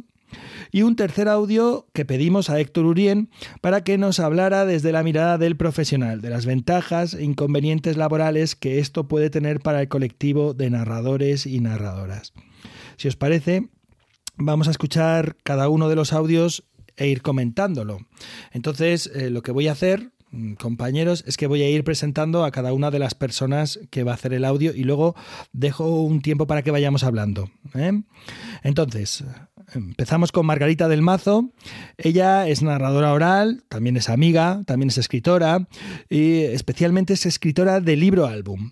Algunos de sus libros son muy leídos, contados y queridos por niños y niñas. Eh, por poner un ejemplo, os hablaré de Camuñas, que es un libro álbum que ella también cita porque es un libro álbum con una grandísima difusión en España. Estoy hablando de miles de ejemplares, eh, que se, no sé cuántas ediciones ha tenido, pero bastantes ediciones e insisto, miles de libros que se han vendido de este cuento de Camuñas. Por eso a ella le pedimos que hablara desde la visión de la autora, que también es narradora. Ay, los derechos de autor, los derechos de autor. Un tema que está levantando ampollas ahora mismo y que la gente lo, lo estaba viendo como si no hubiesen existido antes, ¿no? Es como un descubrimiento, pero bueno, ¿cómo esto tiene unos derechos? El libro este lleva unos derechos de autor, pero ¿y esto de dónde ha salido? Esto no, antes no era así, ¿no? Esto antes no era así. ¿eh? Los derechos de autor. Los derechos de autor, lo voy a decir brevemente, ¿eh? pertenecen única y exclusivamente a los creadores de la obra. Ni siquiera la editorial tiene los derechos de autor. La editorial solo tiene derechos de explotación de la obra, pero los creadores, en el caso del álbum ilustrado, serían el ilustrador o ilustradora y el escritor o la escritora. Esos son los únicos que tienen derechos de autor. ¿Qué son los derechos de autor? Pues es, son los derechos que lleva la obra siempre. ¿eh? Y esos derechos, es decir, yo compro un libro y cuando yo compro un libro, es, eh, yo tengo derechos sobre ese libro sobre el libro físico, ¿eh? Y yo con ese libro puedo hacer lo que quiera. Me lo traigo para casa, se lo llevo a un amigo, lo presto, lo tiro, lo sobo, lo mm, pinto, lo puedo hacer con él lo que quiera. Lo coloco en la estantería si quiero, o me lo llevo a la cocina, lo pongo en el váter, donde yo quiera. Yo puedo hacer con él lo que quiera, pero el libro lleva unos derechos previos que no pierde porque yo lo haya comprado. Tiene unos derechos que pertenecen a los que han hecho que esa obra que ese libro llegue, esté en mis manos, a los que han creado ese libro. Si vulneramos esos derechos, estamos cometiendo un delito. Si mostramos el libro sin permiso de los autores en cualquier canal, como está pasando ahora mismo con esto del confinamiento, o en cualquier plataforma sin el permiso o el consentimiento de los autores, estamos cometiendo un delito. Si lo contamos en las redes, el cuento, sin el permiso de los autores, estamos cometiendo un delito. Porque la propiedad es un derecho. ¿Por qué respetamos la propiedad ajena como puede ser un coche? Yo no me voy al coche de mi vecina y porque tenga las llaves puestas me lo llevo a Ceuta. O si, la, si mi vecina me da consentimiento para que yo me lleve el coche a comprar aquí al Carrefour, Yo no cojo, o al centro comercial que sea, yo no cojo luego el coche y me lo llevo a, a, a, Francia. No. Yo respeto el derecho de propiedad que tiene mi vecina sobre ese coche. Bueno, ¿y por qué no respeto los derechos de autor de la gente que han creado cualquier libro? Si no respetamos los derechos de autor, el libro corre peligro. Y del libro vive mucha gente, no solo los escritores y los ilustradores, pero la cultura, la cultura nos, nos salva en épocas de crisis, como esta que estamos viviendo. Y sin embargo, no la respetamos. Y al final, en estas épocas de crisis, la cultura es siempre, siempre la que más pierde. Fijaos en esto, yo creo que merece una, reflexión por lo menos. ¿eh? El libro es importante, para mí es súper importante que soy lectora. Por favor, yo quiero que siga existiendo. Yo quiero seguir yendo a las librerías pequeñas, a la librería de mi barrio, a las que yo quiero para, para que me vuelvan a aconsejar, para que me busquen lo que yo necesito. Después de esto, no sé qué es lo que va a sobrevivir, no sé qué librería ni qué editorial, ni qué escritor, ni qué ilustrador, pero sí que sé que hay que respetarlo. Hay que nombrar cada vez que uno muestra un libro o lo lee o lo cuenta, hay que decir, esto viene de esto. El origen está aquí y se ha originado gracias a estos creadores. Bueno, después de hablar de esta parte, que es la menos, la que bueno, hay que decirlo y hay que mm, saberlo.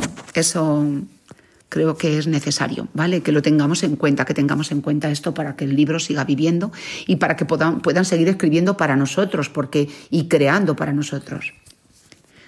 Cualquier obra. Eh, luego habla, hay otra parte que, mm, también eh, que, de la que, hay que, que también hay que tratar, que es el cuento contado. Bien, no es lo mismo un cuento contado en una biblioteca, en una, bueno, el cuento contado ante un público que está presente, ¿eh? que el cuento contado ante una cámara. Cuando el cuento se cuenta ante una cámara, se queda metido ahí en una pantalla. Y ahí muere. Porque siempre es igual. Y el niño, el, uh, el eh, oyente adulto mm, que lo escucha, siempre lo va a ver igual. Porque está encorsetado, está preso de esa imagen que estamos viendo. No, que, no, es, no, no vive, ahí está así y no va a cambiar. ¿Cuál es la diferencia con el cuento contado a viva voz ante un público presente? Pues la diferencia es que el cuento vive porque el público hace que permanezca vivo. Y el cuento cambia porque el público no es el mismo en una biblioteca que en otra, o en una, o en una clase que en otra, o en un bar que en otro. Y el cuento vive en cada una de las cabezas, de manera que si yo cuento un cuento ante 50 personas, el cuento se va a quedar en cada una de esas 50 cabezas y va a ser diferente. Y yo me voy a alimentar como narradora de cada uno de los gestos, de las risas, de los eh, ojos, de las miradas, de el, su aliento. Su, aliento es el que me va, me va a hacer que yo mi cuento cambia porque voy a responder a sus cosas, a lo que ellos, a, esos actos, o, voy a, o voy a meter mm, distintas eh, mm, cuñas, yo qué sé, es, no sé, cambian tus gestos, cambia la forma de verlo, porque el público está vivo y el cuento está viviendo con ellos. ¿Qué pasa cuando lo metemos detrás de una pantalla? Siempre es igual. Yo creo que eso no es un cuento. El cuento cambia, el cuento necesita de lo efímero, necesita, necesita vivir en el recuerdo de esas cabezas, porque en cada una de esas cabezas crece y se convierte en otro cuento que es lo que me pasó a mí con Camuñas. Camuñas, que es uno de mis libros más conocidos, nació de un cuento contado. Un cuento que me contó mi tía cuando yo era muy pequeña. Y ese cuento que me contó mi tía sería como ella me lo contó. Pero en mi cabeza fue creciendo para acabar convirtiéndose en otra historia, que es la que yo he escrito. El personaje del que me hablaba mi tía no tiene nada que ver con el personaje del libro que yo he escrito. No, no es eso maravilloso. Para eso es el cuento.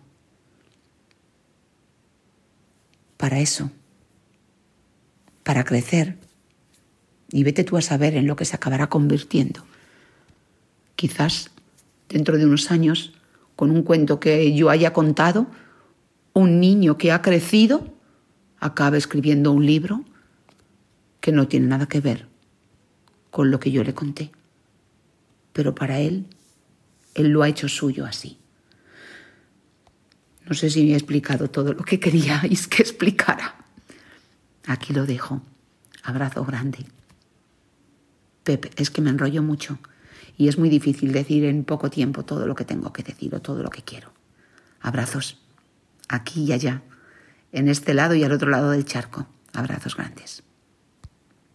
Cuidad del libro, cuidad del cuento y no dejéis de leer y no dejéis de contar, que es lo que nos mantiene vivos. ¿Qué os parece, compañeros, compañera? En realidad viene muy bien este audio que manda eh, Margarita explicando un poco los derechos de autor. Seguro hay, debe haber mucha gente que, no entiende bien lo que, lo que es y yo creo que ella también lo cree así, por eso se, lo, explica pausadamente. A mí lo que me pasa es que con, toda la pandemia, bueno, es una pandemia, o sea, una situación en la que nunca hemos estado. Ha sido totalmente insólito para, para todo esto. Entonces, a mí lo que me pasa es que puedo entender eh, un periodo como de marcha blanca. O sea, yo también soy autor. Si alguien contara un cuento mío, eh, y no me pidiera permiso, bueno, seguro que le escribiría, le preguntaría, pero como que lo dejaría pasar, quizá como no, no pondría más problema que eso, porque entiendo que todos querían hacer algo, hubo eh, las primeras dos semanas muy angustiantes, hemos ido como acostumbrándonos un poco. Entonces, a lo que voy es que como que como autor y como narrador, como digamos como que mm, lo perdono, por así decir. Eh, porque ha sido muy difícil para todos y, no creo que haya que ponerse como demasiado estricto cuando nadie sabe bien lo que está pasando. Pero sí creo que este periodo de marcha blanca como que se va acabando. Ya han habido muchos cuentos, ya se ha contado mucho, se han hecho cosas eh, legales, ilegales. Bueno, está bien, estábamos confundidos. Pero ahora este audio de Margarita del Mazo, por ejemplo, viene muy bien para, bueno, vamos poniendo un poco los pies en la, en la tierra y, si es que esto viene para largo, como parece que así va a ser, entonces veamos cómo podemos hacer para que no afecte más de lo necesario, sobre todo a los artistas, eh, que como decía Pepe al principio, claro, somos gremios muy eh, frágiles. Sí, la verdad es que estando como estoy casi totalmente de acuerdo con, bueno, totalmente de acuerdo con Margarita, ¿no? Eh, en cuanto a la cuestión esta de los derechos de autor, sí que es cierto que me plantea alguna pequeña mm, duda que después comentaré, pero ahora me gustaría centrarme un poco en, en, la situación. Decías tú, Andrés, que, bueno, quizá a lo mejor es un momento tan complicado que se puede tener un poco de manga ancha. Eh, sí, sí, lo que pasa también es que eh, hay autores que no quieren que se cuenten sus cuentos, ¿no? O, em, bueno, pues a lo mejor yo cojo un cuento tuyo, eh, em, lo cuento y lo destrozo. Y lo que hago es destrozarlo, ¿no? Em, el, el, las redes sociales Internet, YouTube, eh, todo esto es un escaparate enorme, es un escaparate brutal donde, eh, y es un centro comercial, ¿no? Un centro comercial en este caso gratuito, la mayor parte de las veces, donde uno puede ir y mirar absolutamente de todo y encontrarse absolutamente de todo, con más y con menos calidad. Y a mí me preocupa un poco también el hecho de que, bueno, pues se puedan destripar cosas, ¿no? O incluso Em, que acabemos saturando también de alguna manera, eh, especialmente a los más pequeños, ¿no? Eh, ofreciéndoles eh, pues pantallas y todo absolutamente enlatado. Em, vamos, defiendo la cuestión esta de los derechos de, autor y creo eh, que sí, que a lo mejor estamos, bueno, que a lo mejor no, que estamos viendo una situación muy especial y que, bueno, pues que a lo mejor eh, hay autores que pueden hacer también un poco la vista gorda, ¿no? Em, y fijaos que estoy diciendo esto y, tengo la sensación de que el autor se convierte en esa especie de vecino que desde el balcón, el confinamiento, eh, señala con el dedo aquel que ha salido sin basura ni perro, ¿no? La policía del balcón. claro, sí, ¿no? Vale, por otro lado, decía antes, me plantea una duda y es eh, bueno, cuando, cuando cuento en. Lo, dice Margarita, ¿no? Pero tampoco lo tengo de todo claro. Y es cuando yo estoy contando en una biblioteca o en un centro escolar y estoy contando con, eh, con el libro álbum o tengo el libro álbum allí, yo hago una versión, cuento y normalmente lo que. Vamos, normalmente no, siempre lo que hago es lo que hacemos desde Legolas, es decir, esta historia que habéis escuchado eh, está recogida, por ejemplo, aquí, en este libro álbum que se titula tal, va, o sea, presentamos el libro y el libro está presente durante la sesión. De hecho, eh, en muchas ocasiones, eh, luego al terminar lo que decimos es si alguno o alguna quiere acercarse a echar un vistazo a los, a los libros de donde hemos sacado las historias, pues aquí los tenéis, ¿no? E incluso probablemente los tengáis en esta biblioteca en la que estamos con lo que plantea Margarita y con lo que está pasando ahora mismo, tengo ahí una especie de duda moral y es de eh, si eh, tendría que estar pidiendo el permiso para contar todas estas historias, estas que, en definitiva son adaptaciones, ¿no?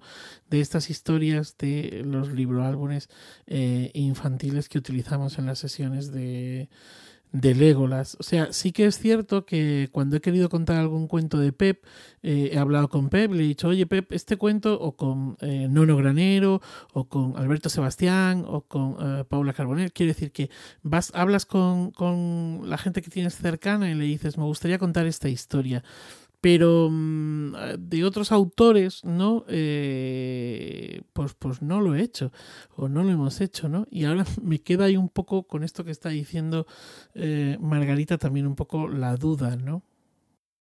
Sí, a mí, bueno, mientras hablaba Margarita, también me pareció muy interesante todo lo que decía, eh, sobre todo de que el arte nos está salvando durante estos días de, cuarentena, de encierro, y que muchas veces somos el, gremio que, más fácil puede perder su estabilidad. Y dentro de todo lo que hablaba de los derechos, a mí me surgía la misma duda que a ti, Manuel, no sé si, Pep tendrá a lo mejor la respuesta o Andrés, eh, ¿qué pasa con las versiones? Porque entiendo que hay que pedirle permiso a los autores si uno va a ocupar su texto, ver si el autor quiere que se cuente, pero también muchas veces uno basa una historia en un cuento de un autor, pero la historia se transforma completamente o existen algunos libros ilustrados en donde uno inventa una historia a partir de las imágenes. Eh, ¿Qué pasa con, esas versiones y con los derechos que son una historia como nueva, que, en una parte Margarita también lo habla, eh, pero ahí es necesario pedir los permisos. Y también, hablando de los derechos de autor, ¿qué pasa con los derechos de los videos? Si nosotros contamos historias que no están basadas en la literatura, sino que historias de tradición, o si cuento algo por internet que se me ocurrió a mí, ese, ese video que ya pasa a ser como una película también debería tener derechos. Entonces, ¿qué pasa con las reproducciones? Bueno, a mí me, entran muchas dudas porque no, la verdad es que no manejo mucho el tema de derechos, sobre todo en la red. Bueno, yo creo que han salido bastantes temas eh, bien interesantes. Voy a empezar directamente contestándote a ti, Andrés. O sea, una de las grandes confusiones que hay es que, bueno, a mí yo quiero hacer manga ancha, esto que tú comentas, ¿no? Bueno, lo entiendo, esta situación. Entonces mucha gente entiende eh, o escucha esto y piensa, vale, esta es la propuesta o esto es lo general. No, en tu caso eso es lo excepcional. Eh, los derechos de propiedad los derechos de autor son algo que están siempre, como insistía Margarita. A mí me ha encantado. O sea, y no nos planteamos ni siquiera pedir permiso y pensamos que los autores, las autoras tienen que ceder su obra, pero a nadie se le pasa por la cabeza que Netflix tenga que ser gratis este mes.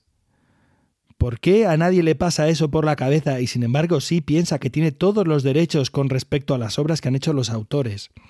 Yo creo que hay que respetar la cultura. Y en nuestro caso, especialmente en nuestro caso, debemos ser respetuosos con quienes nos nutren de historias para nuestras funciones. Pedir permiso, citar autoría lo doy por hecho, vamos, pero pedir permiso, en mi opinión, es lo mínimo. Y estoy hablando ahora de las funciones que hacemos habitualmente. Si vamos a contar cuentos de autor, eh, tú escribes a la editorial y dices, ¿hay algún problema si yo cuento este cuento en mi función? Que yo sepa, jamás ha habido ningún problema ningún problema en ninguna editorial porque para ellos son muchas ventas. Normalmente los cuentos que nosotros contamos son cuentos que se venden luego mucho más. Ahora bien, este es el lenguaje nuestro de la oralidad primaria, de un contexto algo efímero, algo que sucede y que ya no se queda fijo, sino que sigue vivo, como decía Margarita, pero nos estamos encontrando en una situación de oralidad secundaria donde las cosas quedan fijadas, donde los cuentos quedan muertos, donde eh, hay un montón de elementos más que entran en juego. Entonces, eh, la repercusión, el alcance de un cuento que queda grabado y colgado en YouTube puede ser de cientos de miles. En muchos casos no lo es, porque la calidad que hay pues es mediocre o el alcance que tenemos nosotros desde nuestras propias redes es pequeño, ¿eh? pero hay casos de gente que empezó esta, esta cuarentena teniendo 200 seguidores en Instagram y ahora mismo como cuelga cuentos pues tiene 4.000. Y esto, esto es una forma también de conseguir beneficios porque luego seguirá utilizando sus redes para hacer eh, aportaciones o para promover su propio trabajo. ¿Entendéis? Hemos hablado muchas veces aquí de la importancia de las redes sociales para vender el trabajo. Entonces, detrás de todo este buenismo y detrás de todas estas buenas intenciones, también hay otros elementos. Ayer mismo veía en redes sociales, en Facebook, si no recuerdo mal, una persona que está contando cuentos y que eh, tenía muy pocos seguidores en, su página en Facebook, su fanpage. Eh, bueno, pues ahora mismo está casi en 7000. Una persona que tenía muy poco Ahora mismo está en casi en 7.000, pero es que lo que me llamó la atención es que lo que yo vi fue una publicidad pagada en Facebook para seguirle, para acceder a los cuentos que cada día cuenta, que son en su mayoría de autor. Y eh, supongo, mm, sospecho que en muchos casos no son cuentos para los que haya pedido permiso. ¿Entendéis? Entonces, todo esto eh, tiene una cierta repercusión incluso cuando no estamos hablando de cuestiones económicas, porque él hace un trabajo que ofrece y que regala, digamos. Pero, aún así, son cuentos de autor. Lo primero siempre es pedir permiso. No sé qué pensáis. Sí, sobre, sobre eso. Bueno, yo espero que haya quedado claro que cuando yo decía que a mí no me importaría, era una, una cosa personal y que no involucro a todos los autores. Si no quedó claro, lo dejo claro ahora.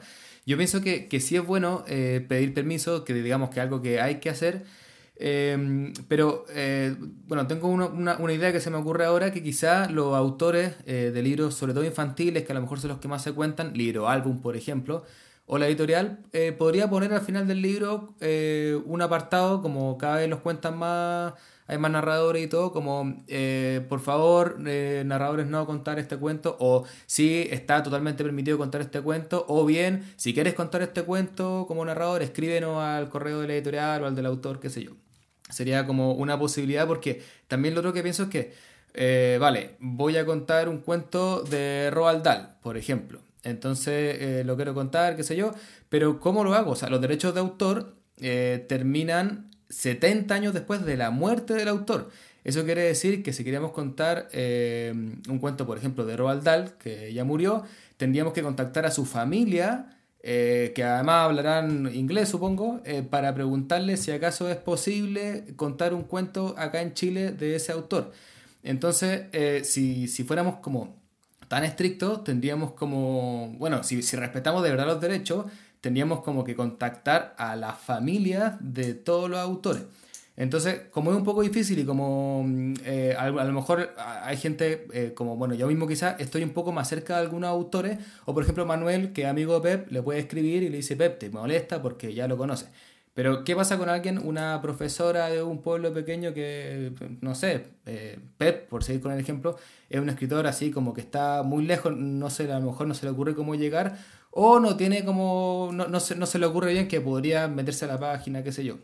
Eh, porque bueno, Pepe es una persona contactable, pero pensemos en, en, en, en, otra persona, en algún escritor como...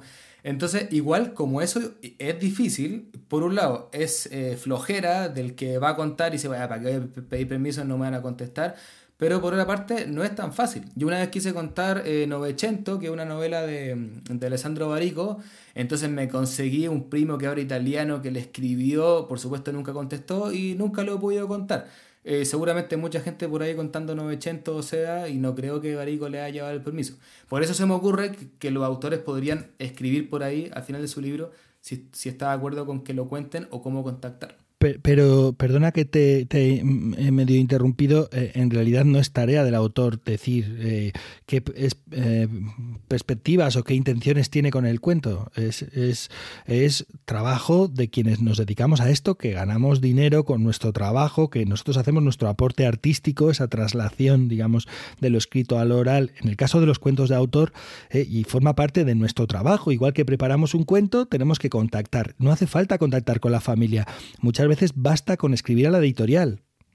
Basta con eso y la editorial hace esa gestión o la editorial ya sabe, por ejemplo en Calandraca, eh, tú escribes a Calandraca y ellos ya te dicen, hay autores a los que esto le da problemas y hay autores a los que no les, no les importa. Entonces ellos te dicen, no hay problema o sí hay problema y ya está.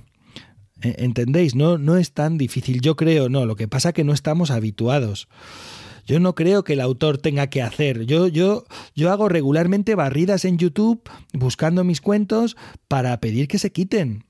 Porque la gente igualmente sigue haciendo, y con insisto, con toda su buena voluntad. Pero, hombre, en muchos de los casos no están ni siquiera citados, ni autor, ni ilustrador, ni editorial, casi que ni el título. Dices, pero bueno, ¿no? No te han pedido permiso, no han contado, eh, han contado el cuento porque les parece y ya está, se han apropiado de él, me parece muy bien, pero no lo pongas ahí, cuéntalo en clase, ¿sabes? Sí, yo, a ver, yo creo que hasta el momento, em, digamos que hay una, una especie como de, de acuerdo, bueno, no sé si acuerdo, pero que hasta el momento las editoriales, precisamente por esto que tú comentabas, ¿no? El hecho de que em, cada vez que contamos libro álbumes por ejemplo, eh, y los mostramos y los utilizamos, etcétera, etcétera, eh, pues esos son préstamos en las bibliotecas, son libros que se venden, son, eh, bueno, creo que todos podemos contar anécdotas de haber contactado posteriormente una sesión por redes o por el correo electrónico diciendo, oye, ¿me puedes pasar la referencia concreta de este libro porque quiero regalarlo por Navidad o por no sé qué o por no sé cuánto? Entonces, digamos que hasta el momento probablemente muchos editoriales, a no ser que, eh, bueno, pues ya que sean cosas como muy llamativas, ¿no? De autores que no quieren que se cuenten y haya eh, y se esté haciendo esa contada a bombo y platillo y con una publicidad de la leche, ¿no? Eh, pues hasta el momento como que no, como que no, no se han preocupado o no han querido meterse con el tema. Otra cosa es lo que pueda pasar precisamente a partir de ahora. Y tiene razón Pep en esto que está diciendo, que es bastante más sencillo, que no hace falta eh, contactar con, Vargas Llosa, sino con la editorial que tiene eh, publicado el libro de cuentos eh, de Vargas Llosa o de quien sea, ¿no? Y luego, es, a mí una de las cosas que más me horripila en estos momentos es, bueno, esa, esa, que si queréis luego entramos en ello, ¿no? Es esa, toda esa cantidad que hay y además sin citar absolutamente nada, ¿no? Hay una cadena de hipermercados sueco cuyo nombre omito que el otro día, pero que es muy famosa, y que el otro día descubrí que está eh, poniendo cuentos, ¿no? No los cuentan, sino que aparecen unas ilustraciones y hay alguien que se oye una voz en off que va contando. Más allá de la calidad de lo que están haciendo, es que no aparece ni quién narra, ni de quién es la historia, ni quién es el ilustrador. Y esto lo está haciendo una cadena de hipermercados sueco muy grande, muy, muy grande, ¿no? Mm, es, una burrada, creo, lo que, lo que está pasando. Bueno, eh, si queréis, si os parece, eh, vamos a pasar al siguiente. ¿Eh? Podemos pasar al audio de Dani Borrón, eh, Dani eh, pertenece al colectivo Borrón y Cuento Nuevo, son Daniel Muñoz, Dani Muñoz y, Nieves Pérez. Ya veréis que invité a, Dani, pero él siempre va con ella. Ya veréis, es fantástico el audio que nos ha mandado. Dani, además de narrador, es un profesional del ámbito audiovisual que trabaja en programas de televisión que tienen una gran audiencia en España, como Leitmotiv, por ejemplo, con, bueno, con Andreu Buenafuente y Berto Romero. Además, a Dani eh, le pedimos desde AEDA hace unas semanas que elaborara un tutorial, una guía básica de narración audiovisual para grabarnos por nuestra cuenta, porque claro, estábamos viendo que esto se estaba convirtiendo en una ola gigante y, y que por lo menos hubiera unas pautas básicas. Bueno, una pasada, eh, por cierto, esa, guía eh, está de libre acceso en nuestra página web de AEDA en narracionoral.es. Os animo a que os la descarguéis. Y bueno, esto es lo que Dani nos contó. Hola, soy Dani Borrón de Borrón y Cuento Nuevo y bueno, me habéis pedido que haga una pequeña reflexión sobre los cuentos grabados eh, para emitir en, bueno, del cuento audiovisual, vamos a llamarlo así. Bueno, lo primero que tengo que decir ante esto es que el cuento audiovisual no es lo mismo que el lenguaje escrito que en el lenguaje oral. Eh, y para pasar de lenguaje a lenguaje hay que hacer una traducción. Y al hacer la traducción hay que saber bien los dos, por lo menos las reglas básicas de los dos lenguajes. Me explico. Todos hemos dicho en algún momento, eh, cuando hemos visto la película de un libro que nos gustaba, ay, es mejor el libro. Tengamos cuidado estos días a ver si vamos a decir, ay, era mejor el oral.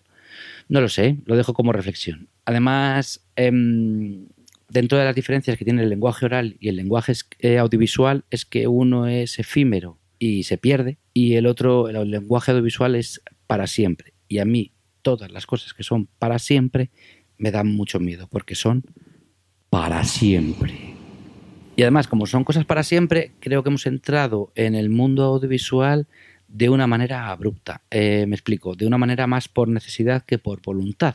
Y al entrar más por necesidad que por voluntad, eh, yo siempre que he hecho esto eh, me he encontrado siempre un poco más torpe. Es como cuando entras en una fiesta a la que no estabas invitado. Al final te lo puedes pasar bien, pero, pero estás ahí un rato, la primera media horita, un poco despistado y sin saber bien con quién hablar. Y en esta torpeza, aquí me quiero poner un poco más serio y decir no a las faltas de ortografía en el mundo audiovisual los vídeos deben tener un mínimo de calidad. Un mínimo de calidad significa que se oigan bien y que se vean bien. Porque si no, no es un trabajo profesional. Que también entiendo que nos salgan cosas raras porque no tenemos referentes de, cuentos contados en audiovisual. No hay nadie que digas tú, ay, es que cuenta de maravilla en audiovisual. No lo tenemos. Entonces, como no los tenemos, tenemos todos los recursos y al tener todos los recursos nos perdemos en todo ese tipo de lenguaje y en esos años de, experiencia que nos lleva el, el mundo audiovisual por delante de nosotros. Entonces, al final optamos por la solución fácil, que es la de colocar la cámara, colocarnos nosotros delante de la cámara y ponernos a pillarle a la cámara durante 8 o 9 minutos con el tendedero detrás y los calzoncillos colgando. Estoy exagerándolo, pero lo estoy haciendo porque creo que no le estamos dando un carácter estético a lo que estamos haciendo de grabar nuestros cuentos. Y creo que ahora mismo tenemos el tiempo y los recursos para explorar todas las capacidades artesanales que tiene el hacer un vídeo desde casa. Y el tiempo, oye, a fuerza Orcan, estamos todos en casa, pues aprovechémoslo. ¿No? Que tenemos ahora, podemos jugar y colocar la cámara, probar, probar. Yo, vamos, yo este, esto, que estoy grabando eh, creo que es la toma 35 para que suene medianamente digno. Porque sé que es para siempre. Además, em, no sé, yo os doy la bienvenida a este mundo que es una pasada, el mundo audiovisual, y creo que tiene millones y millones de recursos y millones y millones de posibilidades, y que es una manera de, de acercarnos a un mundo, porque creo que es el lenguaje del siglo XXI. El lenguaje audiovisual es el lenguaje del siglo XXI. Este y el de los videojuegos, pero bueno, por lo tanto, acerquémonos a él y entremos con, con pausa, con cariño y sobre todo con prudencia, pero también con fuerza, porque creo que tenemos muchas cosas que contar, hijo, que merecen ser la pena ser contadas. Y yo que sé, que me enrolla un montón, que, que me voy a despedir y yo que sé, pongo un ruidito para hacer la despedida más sencilla. Eh, perdonad, eh, que me iba a ir, pero, pero es que le he mandado el audio a Nieves, que es mi compi de cuentos de Borrón y Cuento Nuevo, y me ha mandado este audio de WhatsApp. Oye, Dani, que me gusta mucho lo que has eh, contado, la verdad es que sí, pero se me plantean preguntas. Es que no entiendo yo por qué un narrador tiene que saber contar con imágenes porque tiene que ser editor y, de la misma manera que no entiendo por qué un narrador tiene que ser escritor. Y creo que tiene razón, así que lo meto también porque, oye, mola oír dos voces de vez en cuando. Hala, un placer. Chao. Qué interesante, ¿verdad? Os diré que Dani hizo un total de 45 tomas para grabar estos cuatro minutos. Eh, y esto que os digo es absolutamente cierto porque lo estuvimos hablando luego, ¿no? ¿Y sabéis por qué hizo 45 tomas? Porque era un audio para siempre para que entendáis la importancia que Dani da a estas cuestiones. Bueno, ¿queréis comentar alguna cosa? Bueno, eh, a mí me resonó mucho lo que decía Dani del carácter estético. Eh, yo por estos días aún no grabo nada, he tenido ganas de hacer algún trabajo, pero también eh, me gusta mucho el mundo audiovisual como observadora, entonces me cuesta mucho encontrar algún rincón en donde me parezca que está todo de calidad y como lo he intentado y, y no me atrevo. Y me pasa mucho viendo también por las redes que em, hay gente, por ejemplo, que, que no está citando los cuentos, que está contando cuentos que no están preparados de buena calidad, pero que tienen un carácter audiovisual tremendo por aquí hay algunas personas que se están asociando con, con gente que trabaja cámaras y efectos especiales y que tienen un carácter audiovisual estético increíble, pero baja la calidad de los cuentos. Y hay otras personas que en realidad falta el carácter audiovisual, pero están contando cuentos de, de calidad. Entonces también me quedo con la pregunta del final, como eh, en realidad los narradores no somos audiovisualistas o a veces no sabemos de otro tipo de cosas, tenemos que intentar hacer lo mejor que podamos y, buscar un equilibrio para entregar un producto, sobre todo si, si queremos hacer de esto una próxima salida laboral en estos tiempos de crisis. Eh, bueno, tenemos que tomarlo en serio y quizás empezar a formarnos, como no tomarlo tan a la ligera, eh, como ya no tenemos ese tipo de formación, empezar a buscar tutoriales, videos, comenzar a aprender para así llegar al público de la mejor manera que podamos. Pues fíjate, Nicole, yo creo que más que eso, lo que tenemos que hacer es dejar en manos de los que saben precisamente ese trabajo. Es decir, a lo mejor para salir del paso eh, me puedo grabar una, cosa en un momento determinado, pero he dicho que es para salir del paso. Eh, creo que tanto en, en los vídeos que hacemos de nuestros espectáculos para promocionarlos, eh, como en, en, en, este boom que tenemos ahora mismo en las redes, Vale, sí, estamos confinados, no tengo a nadie que pueda, no puedo contratar los servicios de nadie, no puedo contratar los servicios de Dani, eh, mm, yo me lo guiso y yo me lo como a modo Juan Palomo, vale, pero mm, no, no creo, o sea, en estos momentos mi interés mm, como narrador no va precisamente por eh, aprender a manejar eh, la cámara, es decir, puedo aprender a manejar el lenguaje, puedo aprender, o sea, tener una, serie de conocimientos o de molestarme en aprender una serie de conocimientos, adquirir una serie de conocimientos para cuando me ponga delante de una cámara, pues no hacer el, bobo, no, no hacer el, el panolis, pero ya está. Creo que hay que dejar a los profesionales. El trabajo de Dani es un trabajo muy bueno y a mí me llamó mucho la atención eh, que eh, en una ocasión programábamos para el Teatro Salón Cervantes de Alcalá y mm, Félix Albo decidió eh, grabar una sucesión de las cuatro esquinas y bueno llamó a Dani y Dani apareció allí con un equipo de la leche con cuatro personas puso cámaras detrás en los lados quiere decir cuando tú ves el resultado que salió de ahí eh, o, cuando hemos eh, desde Legolas pues hemos pedido que nos grabe alguien y nos han grabado con más de una cámara etcétera etcétera es que eso es ahí sí que hay un eh, espectáculo de narración oral muerto, encerrado, pero dentro de ese muerto y encerrado es que tiene mucha vida.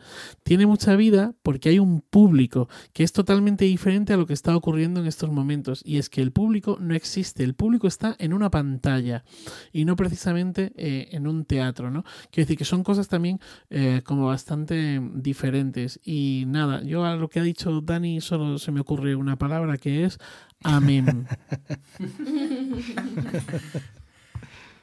Yo estoy muy de acuerdo con Manuel, me pasa lo mismo, como no es, no es de mi interés, no, no es, o sea, claro, dejemos un poco los que saben y entiendo si algún narrador o narradora se quiere formar y aprender eh, para hacerlo bien, creo que no es mi caso. Eh, porque por mucho que, que, le ponga empeño, una persona tan negada como yo con la tecnología, eh, siempre va a cometer, como decía Dani, que me encantó, faltas de ortografía audiovisuales. O sea, yo veo un texto que tiene una falta de ortografía que dice, no sé, había con B corta y me muero. Entonces, eh, lo que le debe pasar a un audiovisualista que me ve contando a mí, claro, lo que decía, no sé, está la, ropa tendida atrás, o sea, debe ser como que le da un ataque cardíaco. Entonces, a mí me... El, otro día de, la editorial SM, que es donde publico mis libros, me pidieron que hiciera un, vivo, que hablara un poco del libro, que contara un par de, un de las leyendas. Y bueno, ya lo, hice. Y, se cortó tres veces. Tres veces porque no sé, había mucha gente haciendo vivo en ese momento. Yo no tengo idea. Entonces yo pensaba, esto es como que en una función con, no sé, 40 personas, eh, se me hubiera cortado la luz o, hubiera habido un temblor tres veces dentro del mismo cuento. O sea, una cosa horrible que no, no le pasa a nadie. Entonces, como que no es lo mío. A mí, yo creo que entiendo por qué está pasando esto. O sea, de alguna forma, lado positivo es que vemos como que los cuentos no saben morir y salen como sea, aunque no sean su formato que le queda más cómodo. Pero en lo personal, eh, espero que vuelvan cuanto antes a su, a su forma original. Un segundín antes de que eh, continúes, Pep, o, o, quien sea. A ver, yo estoy de acuerdo contigo, ¿eh? eh el que quiera meterse en este mundo, ahí tiene las recomendaciones de Dani y puede buscarse las orientaciones de cualquier otro profesional. ¿eh? Que no quisiera yo mm, que quedase ahí la idea de que mm, eh, condeno al que hace esto. No, no, no, no, no, no. no, Condeno las faltas de ortografía, eso sí. Sí, sí. No, se entiende, Manuel, estoy de acuerdo. Bueno, yo deciros que eh, habéis escuchado el, audio de Dani, es un audio magnífico, es, extraordinario, es una persona que maneja el lenguaje audiovisual. Em, y que se prepara, él está ahora haciendo cuentos con su compañera, con, con Nieves, con Borrón y Cuento Nuevo, hacen cuentos para redes, pero fijaos, solamente utilizan eh, audio, no ponen eh, no se graban ellos, sino que a lo mejor ponen otras imágenes de refuerzo que complementan al, texto que están contando. He echado un vistazo a sus redes porque de verdad es muy interesante el trabajo que, están haciendo. Me interesa mucho insistir, eh, es otro lenguaje. ¿Vale? Pero además de que es otro lenguaje que queda para siempre, es un, eh, es un territorio en el que hemos entrado, y esto son palabras, lenguaje, eh, palabras exactas de Dani y que me han encantado, hemos entrado más por necesidad que por voluntad. De pronto mm, hemos visto ahí como una opción para seguir contando o para que seguir teniendo una cierta visibilidad y ahí hemos aparecido. Y sin saber nada apenas nos hemos puesto ahí alegremente, ¿no? Sin tener en cuenta una cosa que Dani me comentaba luego, eh, me dice, se me ha olvidado insistir en este tema, ¿no? Y, y es esta.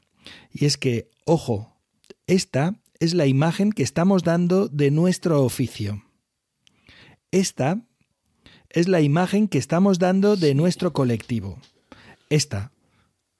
Una imagen fija. Sí, y eso es sumamente importante. Eso es sumamente importante. Eh, hablando con un eh, narrador, eh, me decía, que es programador también, me decía, no, sí, esto está muy bien, esto está muy bien porque hay gente a la que no, no has visto contar, la ves contar ahí y dices, ay, pues, pues tiene algo, mm, podría programarlo. Ah, pues mira, es que esto no hay quien se lo coma, ¿sabes?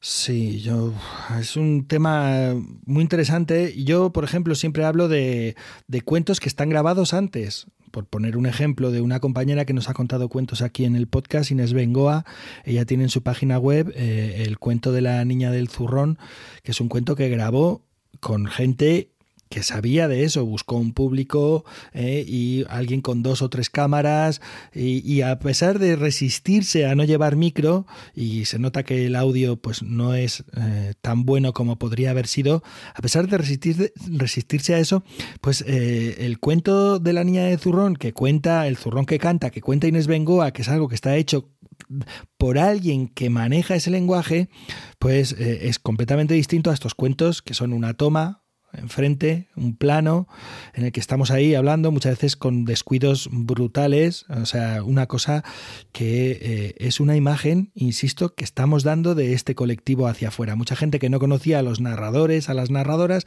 de pronto ve esto y piensa, ah, esto era. Sí, yo, yo por eso creo que es necesario insistir, bueno, como decía Manuel, si lo podemos dejar en manos de profesionales, mucho mejor. Eh, pero también se entiende que en esta, en esta época de, donde no nos podemos juntar ni hacer reuniones, quizá algunos pueden grabarse y luego mandárselo a algún profesional, otros a lo mejor no tienen el recurso, pero si no está el recurso y si se, siente la necesidad de mostrar este trabajo online, como que es un trabajo mínimo por el colectivo, eh, que tenga un poquito de calidad. Entonces, buscar como el mejor espacio de la casa, intentar, a, lo mejor mediante eh, tutoriales online, hacerlo lo mejor posible. Y bueno, y lo mismo que tenía, veníamos hablando de, del audio anterior, también eh, por el colectivo, también reconocer a los autores, eh, nombrarlo, intentar hacer que esta transmisión, aunque sea un vivo en Instagram o, o, un video, sea lo más serio posible para mostrar que también nuestro colectivo y nuestro trabajo es serio y no es algo que uno se levanta en la mañana y ya voy a contar un cuento cualquiera, sino que uno lo prepara y esta grabación también debería tener un mínimo de, de preparación. Sí, eh, yo mm, hay una cosa que, he comentado en varias ocasiones en redes en estos días, porque estos debates están saliendo, y es que yo insistiría en que estos vídeos, una vez pasada la cuarentena, se quitaran, se borraran, y quien de verdad tenga interés en seguir explorando porque es un campo de exploración para nosotros bien interesante. Quien, tenga interés por seguir explorando esto, pues que eh, dé un paso más, se forme, contacte con gente que sepa y siga trabajando en esa otra dirección. O sea, yo ahora, después de esta uh, ola enorme. Y yo cuando todo se calme, cuando volvamos a un poco a la normalidad, yo limpiaría bien las redes de todo esto. ¿Eh? Por ejemplo, eh, yo que soy muy contra los vídeos grabados, pues eh, al final he adquirido un compromiso con una televisión, pero con la condición de que una vez pasada la cuarentena eso desaparezca de los contenidos. Y eso, eso harán. ¿no? Entonces, mm, yo creo que hay que manejar bien, bien todos estos lenguajes. Si no, de verdad, insisto, es la imagen que estamos dando de nuestro oficio. Y bueno, si os parece, eh, terminamos con el audio de Héctor Urien. Héctor es narrador oral profesional, es muy conocido por su proyecto de contar las mil y una noches, lleva ya varios años enredado en ello y le quedan unos cuantos años más.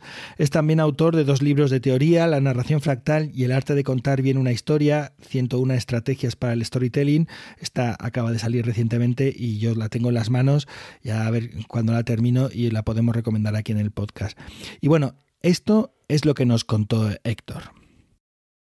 Hola amigos de Iberoamérica de Cuentos, soy Héctor Urien, narrador profesional que vive en Madrid y os saluda desde esta orilla, desde este fuerte en, esta orilla del mundo. Y, quería hablar, según me dijo Pep, sobre los cuentos en la red y el trabajo de redes, etcétera. Yo no soy un experto, como le decía él. Es verdad que lo estoy mirando desde hace tiempo y estoy mirando algunas cosas pero yo no soy un narrador experto. Creo que mm, hay que pararse a pensar un momentín, tampoco demasiado, pero sí un momentín antes de hacer las cosas, porque hay muchas posibilidades. No se trata únicamente de me agarro una cámara, me grabo y lo cuelgo en red, sino que eso tiene muchas derivadas a nivel sobre todo profesional. A nivel aficionado uno puede hacer lo que quiera y, no debe, no tiene por qué tener tanto cuidado, pero sí a nivel profesional es interesante ver lo que está haciendo gente que ya está utilizando las redes y es interesante diferenciar entre lo que es una grabación en tu casa y que se cuelga en internet y que se queda para siempre de lo que es un directo, por ejemplo, porque son cosas distintas. Los directos son efímeros, se parecen más a las actuaciones. Y el, el cuento que tú grabas en un vídeo y lo cuelgas en un YouTube o se lo das a, un, a una institución es algo que queda para siempre y por eso también está más cuidado, suelen ser cosas más pensadas que los directos en plataformas como Instagram o Facebook, incluso en YouTube también. O sea que son cosas diferentes. Es interesante lo que está aflorando a nivel profesional. A mí me están llegando bastantes bueno, bastantes no, pero algunas propuestas económicas. Eh, Casa Árabe quiso hacer una función y es muy probable que hagamos otra eh, y el planteamiento fue de directo de Instagram. Y, una biblioteca que se llama Las Rozas me ha escrito también pidiéndome un vídeo con la condición de que esté solamente una semana. Hay que tener mucho cuidado a nivel profesional de contar las historias con derechos o con el permiso del autor, puesto que no es lo mismo que una cosa abierta así tipo directo y porque esto queda en, queda en la red y entonces compite con el, con el cuento del autor, con lo cual con eso hay que tener especial cuidado. Yo creo que es un camino de trabajo que es interesante, que nos abre para más lugares y que puede ser interesante más allá de este confinamiento. Un saludo, mucho ánimo a todos y, eso es una selva oscura que se puede transitar y descubrir. Muchos besos desde Madrid. Como veis, a él le pedimos que eh, su mirada con respecto a esto que estaba ocurriendo fuera desde eh, lo profesional, ¿no? ¿Qué opinaba él? ¿Y qué os ha parecido, compañeros, compañera? Quizá eh, son algunos temas que fueron saliendo también en nuestro propio conversatorio Em, me parece interesante esto, que ya había salido también, pero la diferencia entre lo efímero eh, y lo permanente.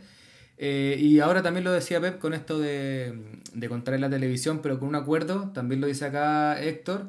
Em, me parece que puede ser como una alternativa válida. Vale, eh, un directo no es lo mismo que subir un video, porque el directo después se va y ya no está. Y, y, si es que graba un video, eso puede estar una semana, o bien cuando pase la cuarentena, o bueno, o un año, o el tiempo que sea, pero, pero con un eh, contrato que no sea algo infinito. Entonces, como que sumando, me quedaría con que, eh, si vamos a contar, que, que pensando en lo que decía Margarita, si vamos a contar, que sea con derecho, o bien un cuento propio o de tradición. Y si es que lo vamos a hacer, que no tenga falta de ortografía audiovisuales, hacer lo mejor que podamos y que sea algo efímero que tenga ese acuerdo, como sumando lo que decía Dani, Héctor y, Margarita.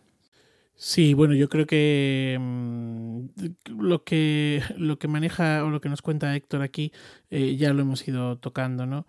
Em, a raíz de lo que decía Héctor me vinieron eh, dos, dos ideas o, me vinieron dos imágenes, ¿no? Una es la página web del Ayuntamiento de, perdón, de Cultura Alcalá, que pertenece al Ayuntamiento de aquí de Alcalá, que, bueno, pues como muchos teatros han tenido que suspender su, su actividad, ¿no? O sea, perdón, el Ayuntamiento, la actividad cultural se ha suspendido. Entonces, eh, algunas de las obras que estaban programadas para estos días en el Teatro Salón Cervantes que ya no eran estrenos, que ya que están grabadas enteras, bien grabadas, con varias cámaras, etcétera, etcétera, eh, bueno, pues supongo que habrán llegado a algún tipo de acuerdo y se están ofreciendo en, en abierto, ¿no?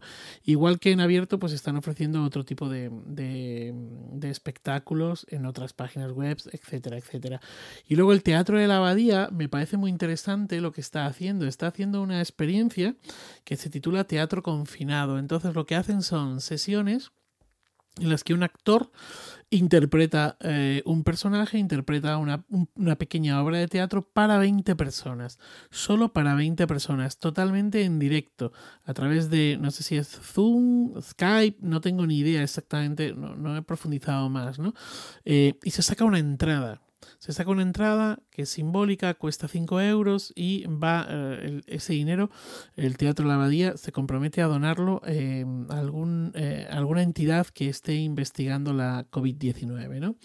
Eh, me parece que es algo mm, pues, muy interesante porque estamos viendo algo en directo que se está haciendo, o sea, a ver, no, nunca, nunca va a sustituir al, al tener a la otra persona delante, ¿no? Y poder mirar a la otra persona directamente a los ojos. Pero, eh, bueno, pues es algo efímero que ocurre aquí, ahora, y que, mm, y que está destinado a esas 20 caritas que me imagino que el actor eh, ve en, en, un monitor o no, porque tampoco tengo mucha idea exactamente cómo, cuál es la, el resultado eh, final, ¿no? Pero bueno, sin querer sustituir eh, a lo efímero creo que es de lo que más se acerca. Y tal vez esos directos de Instagram, etcétera, etcétera, pues estén un poco también en esa, en esa línea. Yo sumándome a lo que dices tú, Manuel, y a lo que decía Héctor, eh, quiero detenerme en la salida laboral que puede significar para los narradores estas transmisiones online. Eh, mi hermana vive en Estados Unidos, en el estado de Georgia, y me comentaba que ella siempre lleva a sus hijos a la biblioteca municipal del estado y que a todos los miembros de la biblioteca les llegó un correo que van a seguir manteniendo las horas del cuento que hacían en la biblioteca con narradores profesionales en la biblioteca, pero las van a hacer eh, mediante streaming. Entonces a las 12 del día ella pone a sus hijos frente a la pantalla, que obviamente no es la misma actividad, pero aparecen los narradores profesionales a contar los cuentos, luego desaparece la historia y la biblioteca sigue pagando los sueldos a los narradores. Me parece que por ahí podríamos encontrar también algo eh, parecido, similar. También acá en Chile vi una compañía que lo que hizo fue hacer también una transmisión en vivo y luego de que terminó la transmisión pusieron su número de cuenta corriente, que no sé cómo se puede hacer ahí con el tema de boletas y el pago, pero para que la gente que, que vio el streaming pudieran depositarle. Entonces buscarlo como una salida laboral porque sabemos que eh, al menos acá en Chile es un oficio muy precarizado en donde muchos trabajan en negro y que muchos narradores no tenían ahorro. Entonces la forma de subsistir ahora es arreglándoselas con los medios y con la redes para ver cómo se puede juntar algún dinero para comprar el pan. Y creo que, puede existir alguna posibilidad.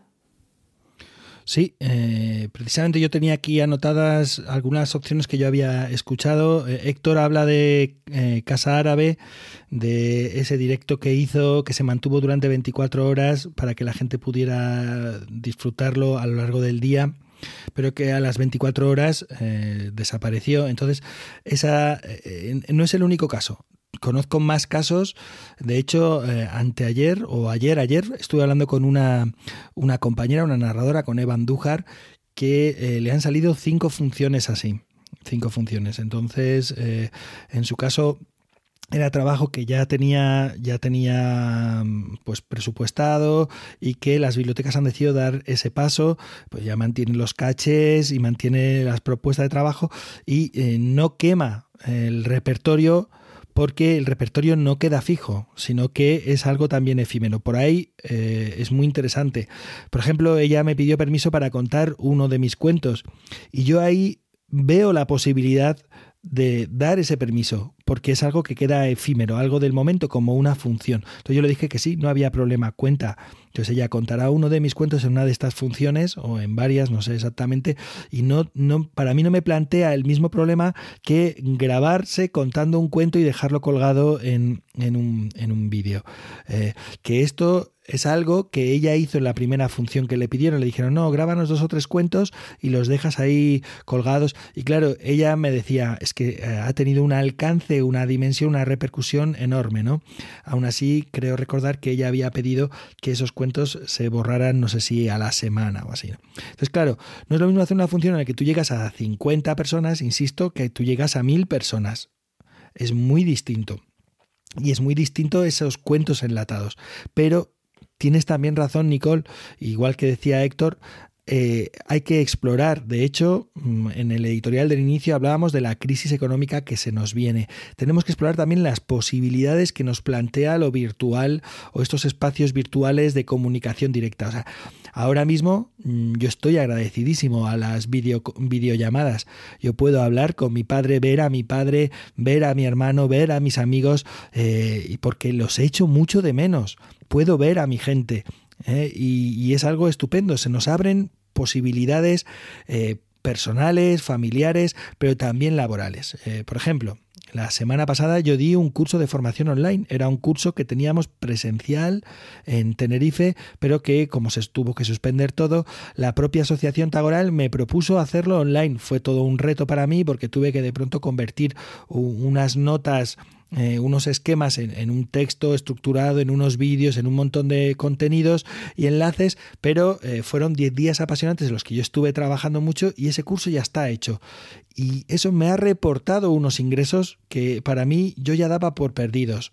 Entonces está la formación online, están los directos en redes también, están los vídeos temporales también de alguna manera, ¿no? Y están, para quien quiera, los vídeos de calidad hechos. O sea, una vez pase la cuarentena, si queremos podemos seguir explorando eso, porque teniendo muchos seguidores, también hay monetización de esos vídeos. Entonces se pueden seguir contando cuentos bien hecho, manejando ese lenguaje ¿eh? y teniendo en cuenta temas de autoría, porque eh, lo que no entiendo es por qué la gente no está contando mucho más cuento popular, por ejemplo.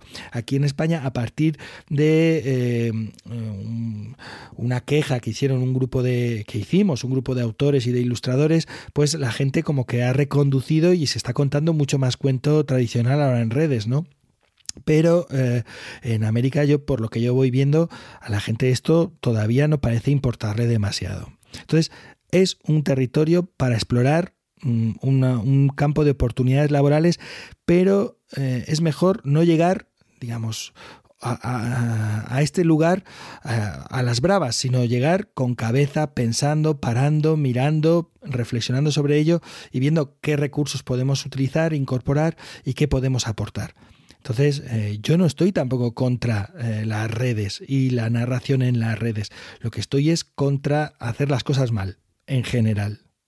Hay una cosa más que me, gustaría decir eh, ante este conversatorio que también me pasa que, aparte de todo lo que hemos hablado, y lo hablamos fuera antes de empezar la grabación, eh, que también debería ser un momento para que los cuentos vuelvan al hogar, porque se perdieron hace mucho, quizá con la llegada de la televisión, bueno, se perdió los cuentos en la casa y como ahora hay mucho tiempo, los papás están todo el día con los hijos, qué sé yo, podría ser el momento en que vuelvan a ocupar su lugar. Eh, en, en, la mesa, antes de dormir. Seguramente muchos papás ya lo hacen en, en las noches, pero quizá en otros momentos. Y, y, y el, el, cuento, con, si es que llenamos todas las redes de cuentos todo el tiempo, porque están todos los narradores haciendo todo el tiempo cuentos, eh, como que estamos quitando también la, esa posibilidad, que es una posibilidad bonita, que puede ser de las cosas buenas que nos deje la cuarentena. Eh, creo que también podemos pensar en, en, en ello. En vez de hacer tantos videos, quizás eh, hacerlo como una función, ojalá remunerada una vez, un directo una vez, ponerse de acuerdo como colectivo para no estar todo el mundo al mismo tiempo haciendo cuentos. Eh, o eh, directamente hacer directo explicando cómo contar cuentos para que lo hagan los papás en la casa. Sí, esto, esto mismo, desde AEDA, por ejemplo, se ha ofrecido como 14 recursos para habilitar espacios de palabra y escucha de conversación, eh, llama a tus abuelos que te cuenten anécdotas, sucedidos, recuerdos familiares, pregunta historias, retaílas, juega con refranes. O sea, hay un montón de propuestas que están en la página, en Facebook y en la página web de AEDA que eh, han tenido también bastante buena acogida. El otro día, eh, exactamente, el otro día, el día el 2 de abril, yo recomendaba contar también con la idea, un pequeño vídeo recomendando, pidieron recomendar un libro nuestro, entonces yo recomendaba contar pidiendo que hubiera un tiempo y un espacio también de hablar, porque efectivamente de eso se trata de recuperar esos espacios, de esos tiempos de palabra, de, conversación, de contarnos, de escucharnos, ¿no? Que exactamente, es que lo tenía aquí anotado y lo has dicho y, es exactamente eso, como que debería ser eh, la gran oportunidad ahora para que los cuentos contados vuelvan a las casas. Totalmente de acuerdo. Bueno, yo la iniciativa esta de AEDA me ha parecido eh, fantástica. Eh, recomiendo a los oyentes que no la conozcan que entren en la página eh, narracionoral.es y le echen un, vistazo. Porque además, bueno, una de las cosas que creo que está ocurriendo es esa necesidad que parece que tenemos los adultos de tener a los niños entretenidos eh, durante absolutamente todas las horas en las que estén despiertos. Y creo que eh, no sé si luego van a querer ver otra cosa. Bueno, igual se, se produce un efecto contrario, ¿no? acaban aborreciendo las pantallas y todo lo que es enlatado, ¿no? Eh, claro, o sea, pero es que leí además un artículo eh, de Elvira Lindo la semana pasada y bueno, y precisamente en otro programa de esta cadena de Milcar eh, FM, em, en el programa de Trending, precisamente yo hablaba de, de, algo relacionado con esto, ¿no? Y es, jope, dejemos que los chiquillos se aburran, que en el aburrimiento aparece la imaginación, la creatividad, es decir, es sanísimo aburrirse, ¿no? Eh, y sin embargo es una cosa ahí machacona tremenda. Y, precisamente estos recursos desde AIDA u otros, ¿no? Esto que señalabas tú, Andrés, ¿no? De la vuelta de la palabra a la casa, al hogar, etcétera, es que mm, no tiene nada que ver con todo eso enlatado, ¿no? Bueno, pues si hemos acabado, vamos a dar paso al siguiente epígrafe de nuestro podcast. Eh, para como avisé antes, para no alargar mucho este capítulo, hemos decidido dejar para el próximo capítulo la sección de tradición oral, que ya os voy adelantando, es un magnífico reportaje que nos ha preparado Sandra Araguas. Ella ya estuvo en la sección de tradición oral, pero bueno, no os voy a decir más. Eh, será para el mes de mayo y ya veréis que es muy, muy interesante. Así pues, pasamos directamente a espacios de cuento, que es nuestra agenda de cuentos, porque sigue habiendo lugares para el cuento contado en estos tiempos extraños.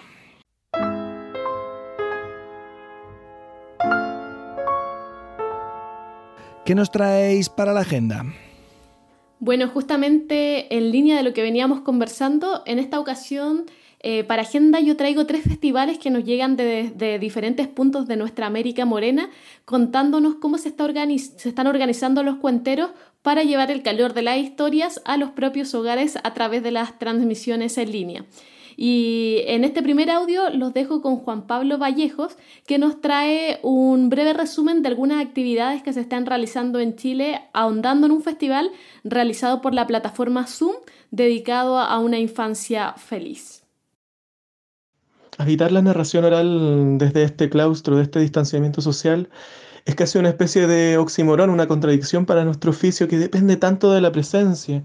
Es un arte de la presencia y de lo complejo que es el lenguaje de la presencia, donde está la proxemia, el contacto visual, em, las distancias, la provocación, los lenguajes corporales que se escapan de la verbalidad y la verbalidad misma que va movilizando la poesía y los discursos y las textualidades que provienen del presente, pasado y futuro.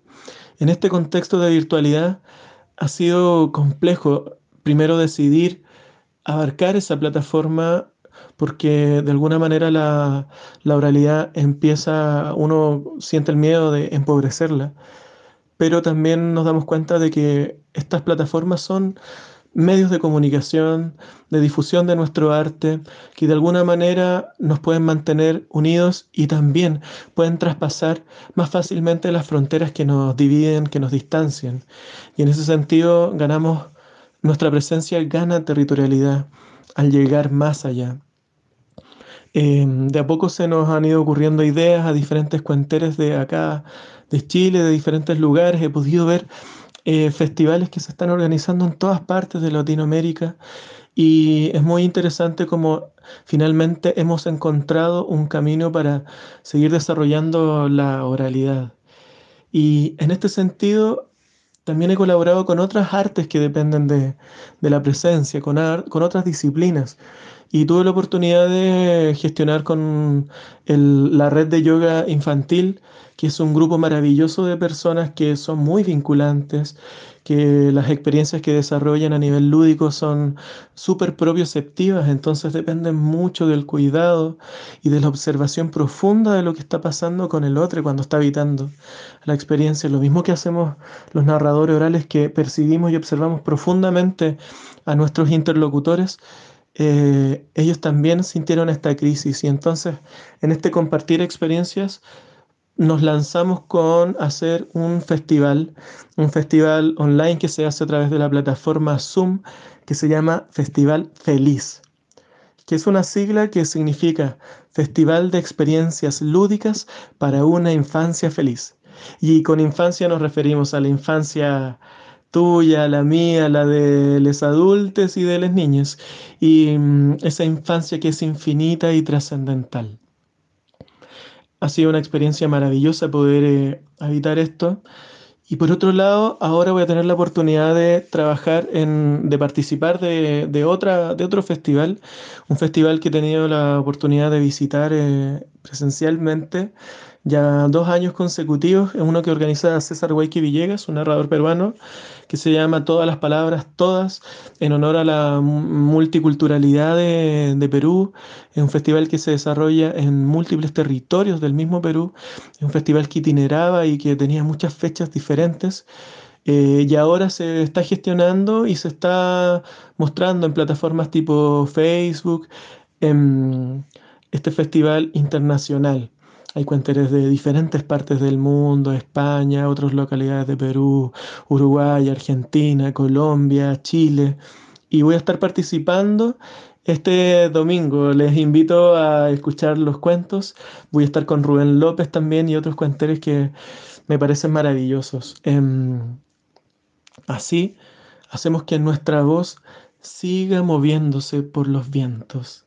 Un abrazo a todas las personas que gustan tanto del oficio como de escuchar un buen cuento. Abrazo de libro. Otro festival que se está realizando vía online es el Festival Guarmi Palabra de Perú, que había alcanzado a hacer su función de inauguración en forma presencial pero justo después se declaró el estado de emergencia en el país, por lo cual la producción y el equipo logístico hicieron un gran trabajo express muy rápidamente para seguir realizando el festival que había comenzado de forma presencial y traspasarlo al formato digital sin suspenderlo. Y Cintia Álvarez, una de sus productoras, nos cuenta más. Hola, ¿qué tal Nicole? Bueno, muchas gracias por esta oportunidad. Em, yo trabajo para la Asociación Cultural Huasi, y en sí, antes de que empezara la situación de la cuarentena, tenemos planeado pues hacer por mi palabra, que justo era en el mes de marzo. Em, bueno, por cosas en sí que han pasado, solamente íbamos a hacer la inauguración, pero en sí este festival del Bueno y Palabra se hace todos los años, en el mes de marzo, justo en el Día de la Mujer. Eh, usualmente invitamos a narradoras de otros países. Para este año estaba Denisa Barca, narradora chilena, como invitada. Y bueno, esperemos que en los próximos meses, cuando esto eh, vaya pasando, podamos retomar ese proyecto que quedó en stand-by.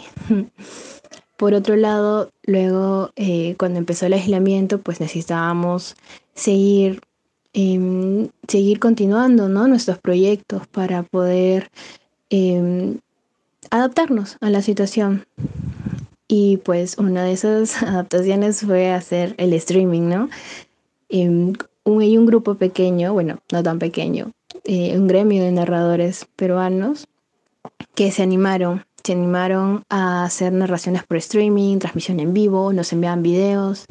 Em, me encargué de la programación para que pueda haya un orden, mejor dicho, y puedan participar todos de forma diaria. Y la verdad es que todo esto fue por un fanpage relativamente nuevo que es el fanpage de Perú Narra, comunidad de narradores orales, que tuvo bastante acojo público interesado, que les gustó cómo contaban. Y pues continuamos, continuamos con lo de Perú Narra y luego pues nos animamos a hacer un festival internacional, ¿no? Ya no solamente Perú, sino países de, en sí, de todo el mundo. Y pues eh, el coordinador de esta asociación, que es César Villegas, que nosotros le decimos Waiki, pues él empezó a contactar a compañeros narradores de diferentes partes del mundo para poder coordinarnos si tenían disponibilidad, eh, poder llegar una fecha y pues sí, la semana pasada tuvimos eh, nuestra primera, nuestro primer festival internacional online por streaming y fue pues muy, muy bonito, tuvo bastante acogida. Eh, narradores de Colombia, Ecuador, México y Perú el día de hoy, sábado 4 de abril, también tenemos ahora puras narradoras mujeres, México, Bolivia, también ese Perú, una narradora muy querida que es de la selva, y también de Brasil. Entonces eh, son diferentes narradores que tratamos de contactar y de acuerdo a su disponibilidad pues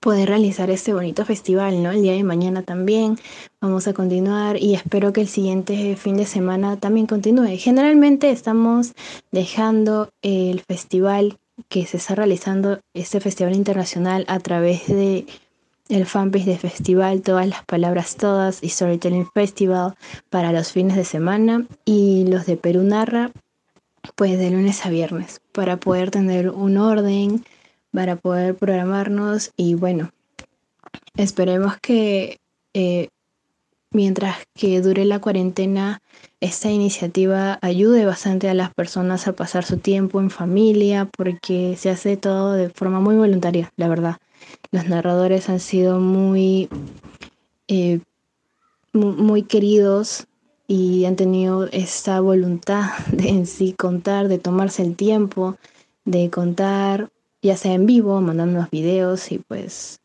es, es, es algo muy bonito que compartir.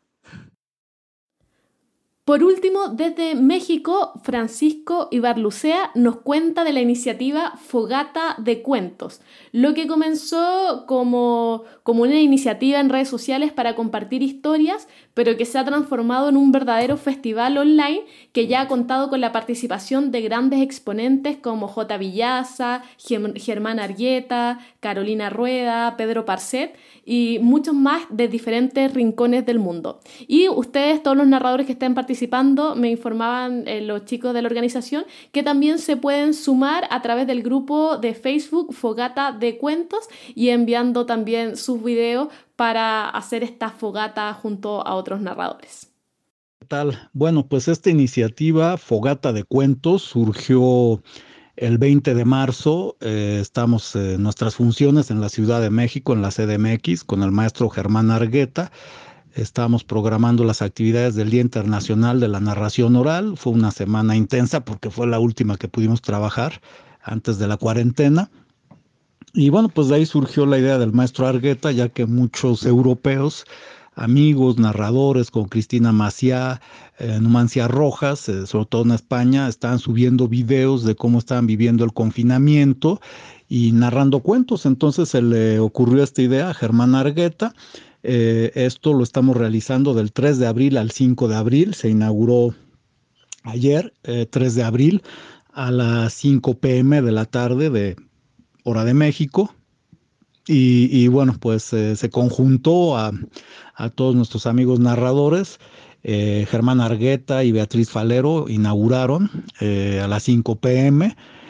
por Colombia, pues estuvo Carolina Rueda, J. Villaza, de Bolivia, pues nos están apoyando Claribel Loaiza, Martín Céspedes, Cese Asturiciaga, Guido Choquetarga, eh, de Venezuela Nancy Machado, Bolívar Bautista de Ecuador junto con Javier Ceballos eh, Perugachi, de México pues eh, Roberto Jiménez, Alejandro Gallardo, Francisco Ibarlucea, Rocco Machuca, Lumaga, Jenny de Jesús Díaz, Rosalena Barrientos, de España pues estuvo Garzoncillo, Tacomonte de las Islas Canarias, Itziar Recalde de Euskadi, Numancia Rojas, eh, de Honduras también tuvimos participación.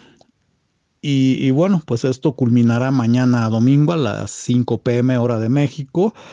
Eh, también estuvieron participando eh, de Argentina Parcet y Laura Dipólito. Y, y bueno, pues se ha ido poco a poco encendiendo la fogata en distintos lugares. Eh, entonces, bueno, pues nos gustará mucho que participen personas de narradores de, de, Chile, nos dará mucho gusto.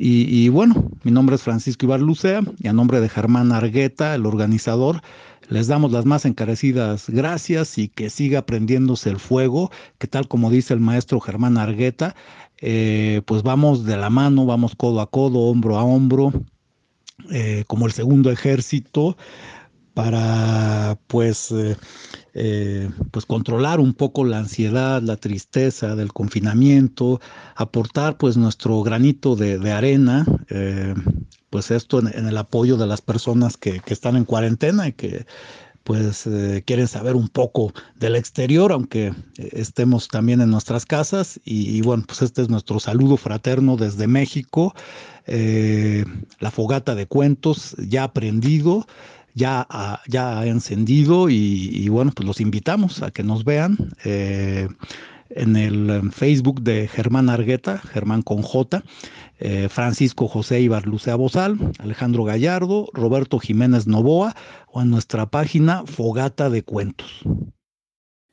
Bueno, pues por aquí por España poca cosa, o mucha, depende de cómo se mire, poca cosa en el sentido de que se cayeron eh, todas las las programaciones, los festivales. En este podcast tendríamos que estar hablando del Festival Alcalá Cuenta y precisamente pues no va a tener lugar como tantos otros. Sí que me gustaría señalar, eh, bueno, un artículo eh, que se publicó el día 16 de marzo en la web de AEDA que se titula Cuentos para ver y escuchar en estos eh, días y que, mm, digo, se publicó el día 16 de marzo y a fecha de hoy eh, lleva más de 12.000 visitas, más de 12.000 visitas. Es, eh, bueno, pues ha tenido, como vemos, una repercusión bastante grande. El documento es un documento en el que usa un artículo, bueno, más que un artículo, es un listado en el que se habla de eh, cuentistas que están contando, compartiendo cuentos en redes, de asociaciones, colectivos y grupos y de lugares donde poder escuchar, festivales que intentan mantener, ¿no? Em, voy a señalar, bueno, hay, el material que hay es mucho y Pep completará seguramente lo que yo voy a decir, pero me gustaría poner el foco especialmente en las asociaciones o colectivos o grupos, ¿no? Eh, Mano, la Asociación Madrileña de Narración Oral, eh, durante el 20M realizó como homenaje también a Gianni Rodari, pues cuentos por teléfono y fue un auténtico éxito.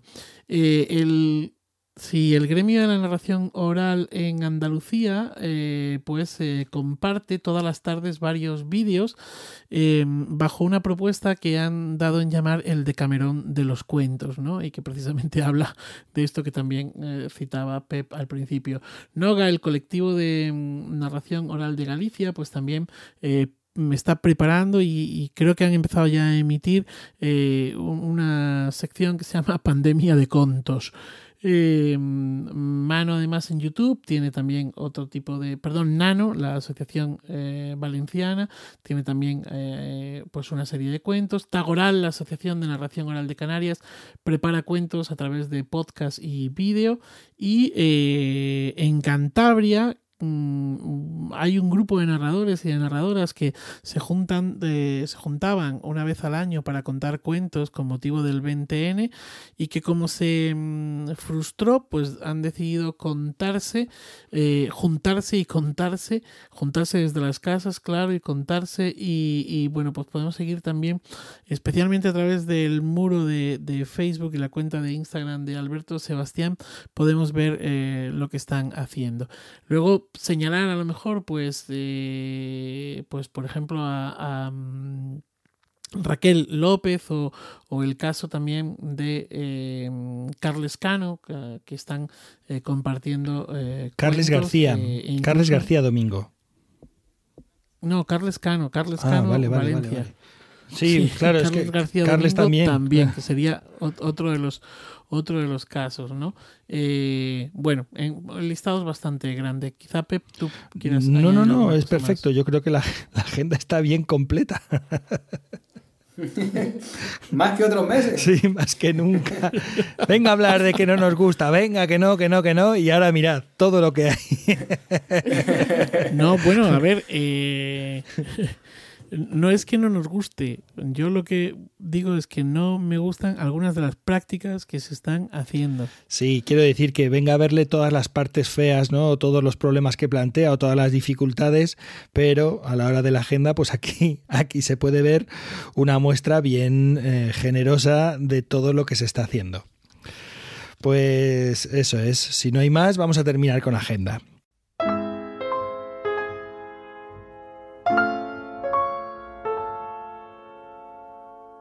Nos estamos acercando al final del capítulo de hoy y llegamos a las recomendaciones. Andrés nos trae un libro y Jota nos va a recomendar un vídeo, concretamente una participación de Pablo Albo en una charla TEDx. Andrés, empieza tú. ¿Qué es lo que nos traes?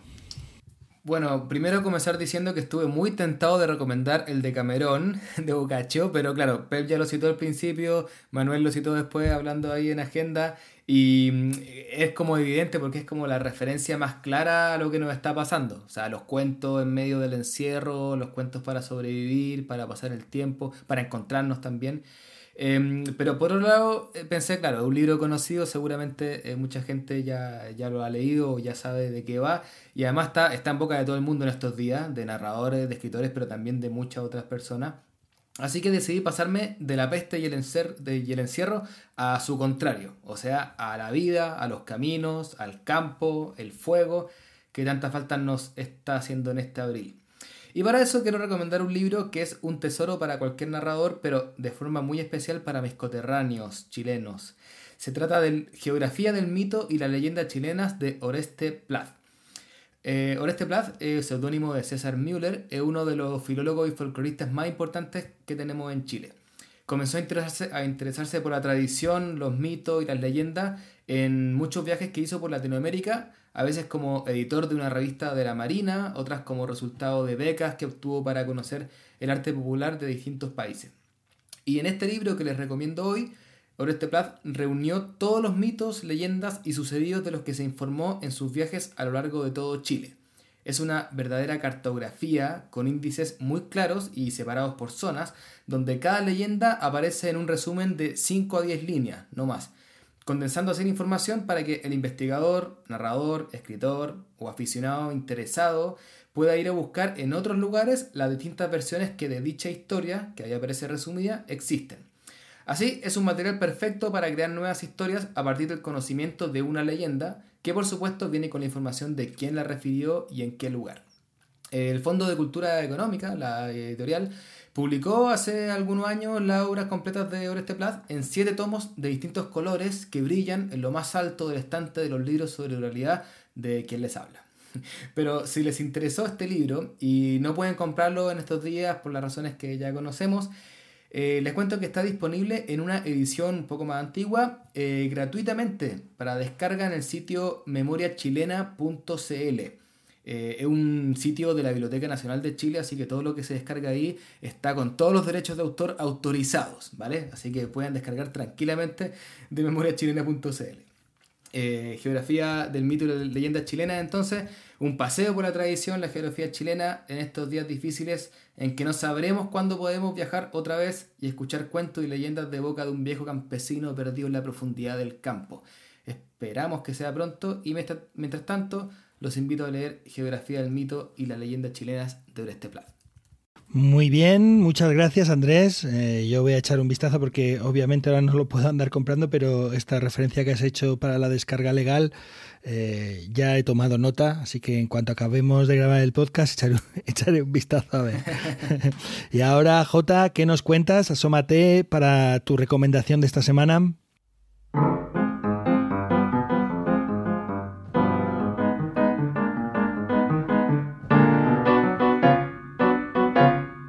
Hola oyentes de Iberoamérica de Cuento, esperamos desde aquí que estéis todos fenomenal dentro de esta situación que nos embarga.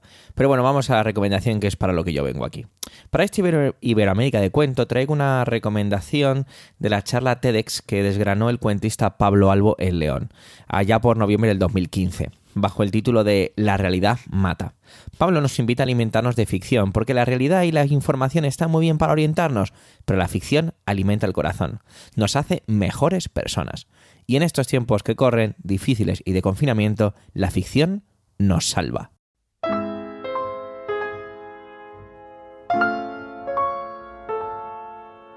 Gracias compañeros, gracias compañera por este delicioso rato de palabra y dicha por Iberoamérica de Cuento. Es el momento de ir despidiéndonos. Bueno, un abrazo muy grande para todos y todas quienes nos escuchan. Gracias por escuchar, gracias por dejarnos sus comentarios.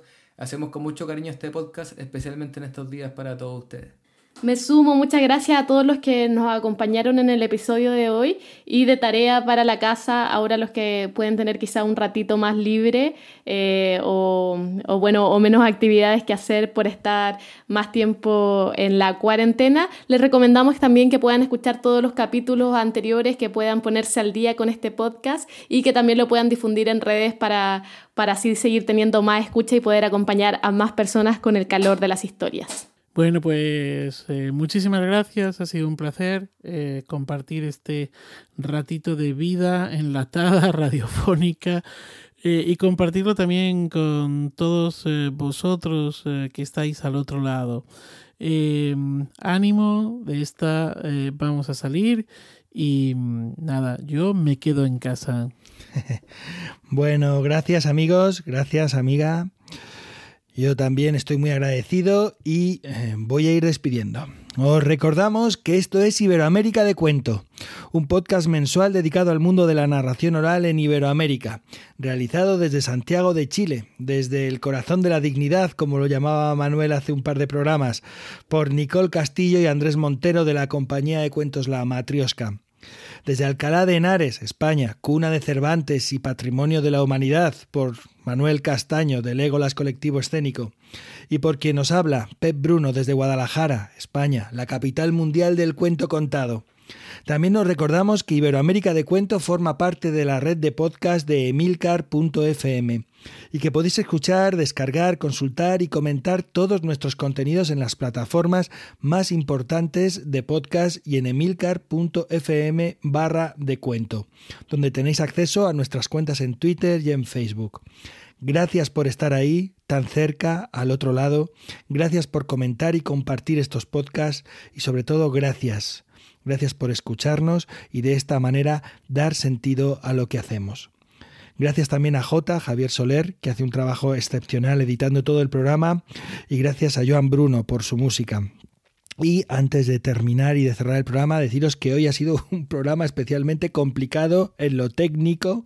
Hemos tenido que utilizar canales que no usamos habitualmente y eh, esperamos que haya resultado todo bien y que hayáis podido disfrutar el capítulo sin ningún problema. Para cerrar el programa, como prometimos al principio, os dejamos con un cuento contado por Alicia Bululú, pero antes Manuel, ya sabéis, nos hará la semblanza de esta narradora. Y tras dicha semblanza, el cuento, música y a reposar lo escuchado y lo vivido. Y no se olviden, no os olvidéis, nos quedamos en casa. Alicia Bululú es narradora oral, actriz y titiritera, licenciada en pedagogía y tiene un máster en teatro social. Comienza su andadura como animadora a la lectura y narradora oral en el año 2003, pero es en enero de 2012 cuando comienza su carrera en solitario, recorriendo con sus cuentos y títeres ciudades, pueblos, aldeas de toda su Andalucía natal e incluso de más allá. Cuenta para bebés, público familiar y público adulto. Cuenta para editoriales infantiles. Cuenta en librerías independientes, festivales, ferias del libro y bibliotecas públicas. Desde 2010 es también parte integrante de la organización Delfinos, Festival Intercultural de Narración Oral de Sevilla. Ha participado en dos ocasiones en el Festival Villarrenda en Paraguay en los años 2010 y 2014 que organiza la Cháchara y desde eh, el verano de 2015 comenzó junto con la actriz Antonia Zurera una gira nacional con la famosa obra Monólogos de la De producciones imperdibles. Alicia Bululú es una enamorada de los cuentos y de los libros. Su mirada sobre la literatura infantil y juvenil y en especial sobre los libroálbumes ilustrados es una auténtica maravilla. Eh, Alicia Bululú es un baile continuo con el que goza con su pareja y sus hijos, un baile de vida y de buenas historias. Si antes nos trasladamos hasta el imaginario inuit con el cuento del principio, una versión de la versión de Knut eh, Rasmussen en la recopilación de mitos y leyendas inuit publicada en Ciruela, ahora Alicia Bululú nos va a llevar hasta la tradición popular centroeuropea. El cuento que vamos a escuchar se titula La princesa y la vaca, donde nos narra su particular versión a partir de la versión de la recopilación de Franz Saber von Schönberg eh, para la editorial Alba. La recopilación en cuestión se titula La princesa de la remolacha y otros cuentos inéditos. Nada más que disfruten de la voz de Alicia y de su manera de contar. Aquel pobre ganadero se había quedado viudo y le había quedado como regalo en la vida tres lindas niñas que cuidaba con esmero. Pero aquellas niñas rozaban ya la juventud y estaban cansadas de vivir apartadas en aquel lugar al cuidado de los animales que el padre tenía y sin poder salir más allá. Tenía el granjero, aparte de tres hijas, tres vacas y curiosamente las tres vacas y las tres hijas tenían nombres similares. La mayor de las hijas se llamaba Margarita y la mayor de las vacas, la más grande, se llamaba también Margarita. La mediana de las hijas se llamaba Lola y la mediana de las vacas, las de tamaño medio, se llamaba Lola. Y la menor de las hijas, la más pequeña, se llamaba Blanca y la vaca. Bueno, no se llamaba Blanca, porque a las vacas blancas se les dice torda. Era la vaca torda. Y hasta el momento el granjero estaba satisfecho de vivir con sus tres hijas y sus tres vacas, pero parece que ni las vacas ni las hijas estaban tan contentas de vivir al lugar, sobre todo la vaca más pequeña, la vaca torda, que cuando caía el atardecer desaparecía. Como os lo cuento, desaparecía. Y nadie sabía dónde se encontraba. Al granjero no le importaba porque su producción de leche no había cambiado y por las mañanas regresaba tan campante. Así que el granjero, bueno, estaba atraído por la curiosidad de saber qué sucedía, pero no le había preocupado más allá de aquello. Sin embargo, a las tres niñas que estaban deseando saber qué sucedía más allá de las lindes de aquella granja, les preocupaba, les atraía, les generaba una curiosidad que no podían matar. Así que la mayor un día resolvió que aquella noche seguiría a la vaca. Y así fue. Cuando cayó la noche, Margarita esperó a que la vaca torda saliera del establo y la siguió. Y vio cómo subía por encima de un valle y luego descendía. Y finalmente llegaba a un lago y al llegar a la orilla del lago la vaca se metía en el agua. Como Margarita, la mayor, no sabía nada, lo único que se le ocurrió fue agarrarse a la cola y esperar. Y así agarrada a la cola vio como la vaca iba nadando con sus patas hasta que llegó al otro lado del lago. Y cuando llegó al otro lado del lago, viró la cabeza, miró a la niña y le dijo Margarita, puedes venir, puedes entrar, puedes bailar, pero cuando te llame, has de regresar antes de que te nombre por tercera vez. Y a Margarita le pareció bien, así que siguió a la vaca y vio cómo llegaba un increíble palacio de cristal que brillaba por la cantidad de luminosidad que tenía dentro. Sonaba la música, había todo tipo de instrumentos. Eh, la vaca entró y la niña se sumió en increíble danza.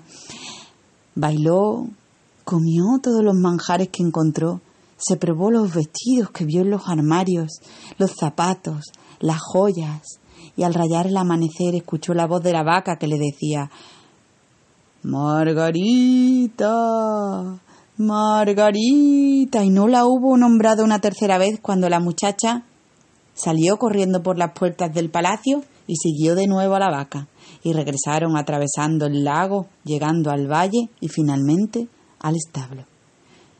Cuando llegó a la habitación de las hermanas al amanecer, las hermanas la estaban esperando con inquietud y deseo, y vieron cómo la hermana llegaba con un vestido nuevo, con joyas.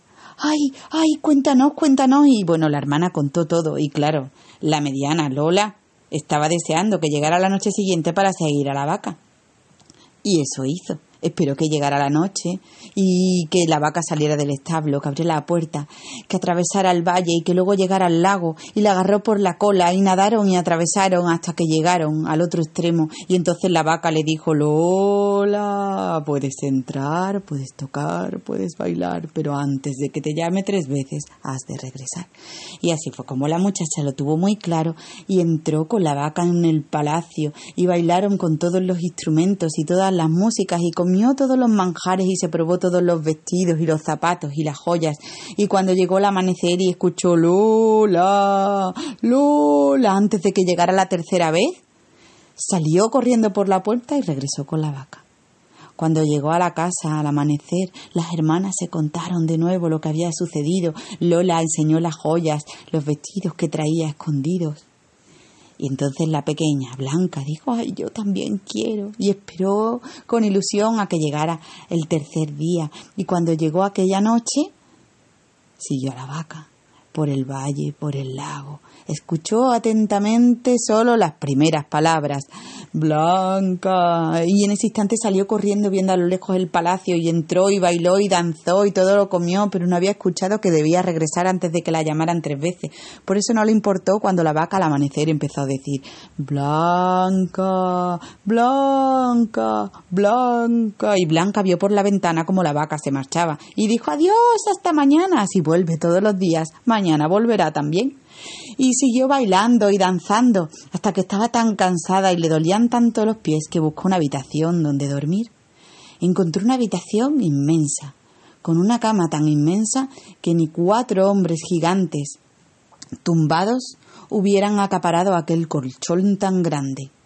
Blanca tomó carrerilla, se lanzó sobre aquel colchón gigante y así abierta en cruz se quedó dormida. No hubiera dormido ni una hora cuando de repente sintió sobre el colchón un ronroneo inmenso y unas patas que pum, pum, pum, pum, pum ablandaban el colchón. Y cuando abrió los ojos se quedó atónita al ver un gato gigante, tan grande como el colchón. Era un gato que medía casi tres metros de altura. Un gato negro. Miau, miau, dijo el gato y se acomodó para dormir al lado de Blanca y entonces sacó la lengua, aquella lengua áspera, y de los pies a la cabeza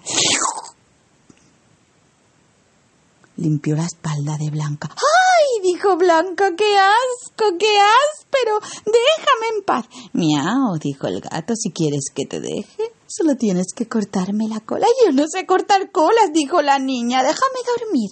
Y se volvió a dormir y al instante otra vez aquella lengua rasposa. ¡Ay, ay, ay! dijo, no me lamas la espalda. Si no quieres que te lame la espalda, dijo el gato, córtame la cola.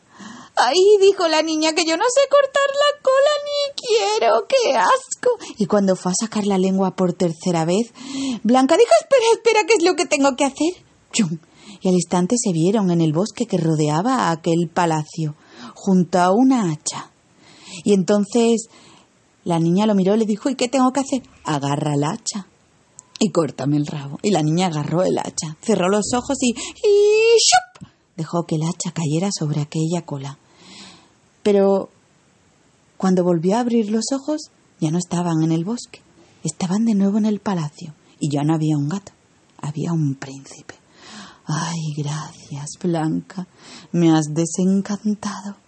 La única manera de desencantarme era que una muchacha valiente durmiera la noche y cortara la cola de este gato.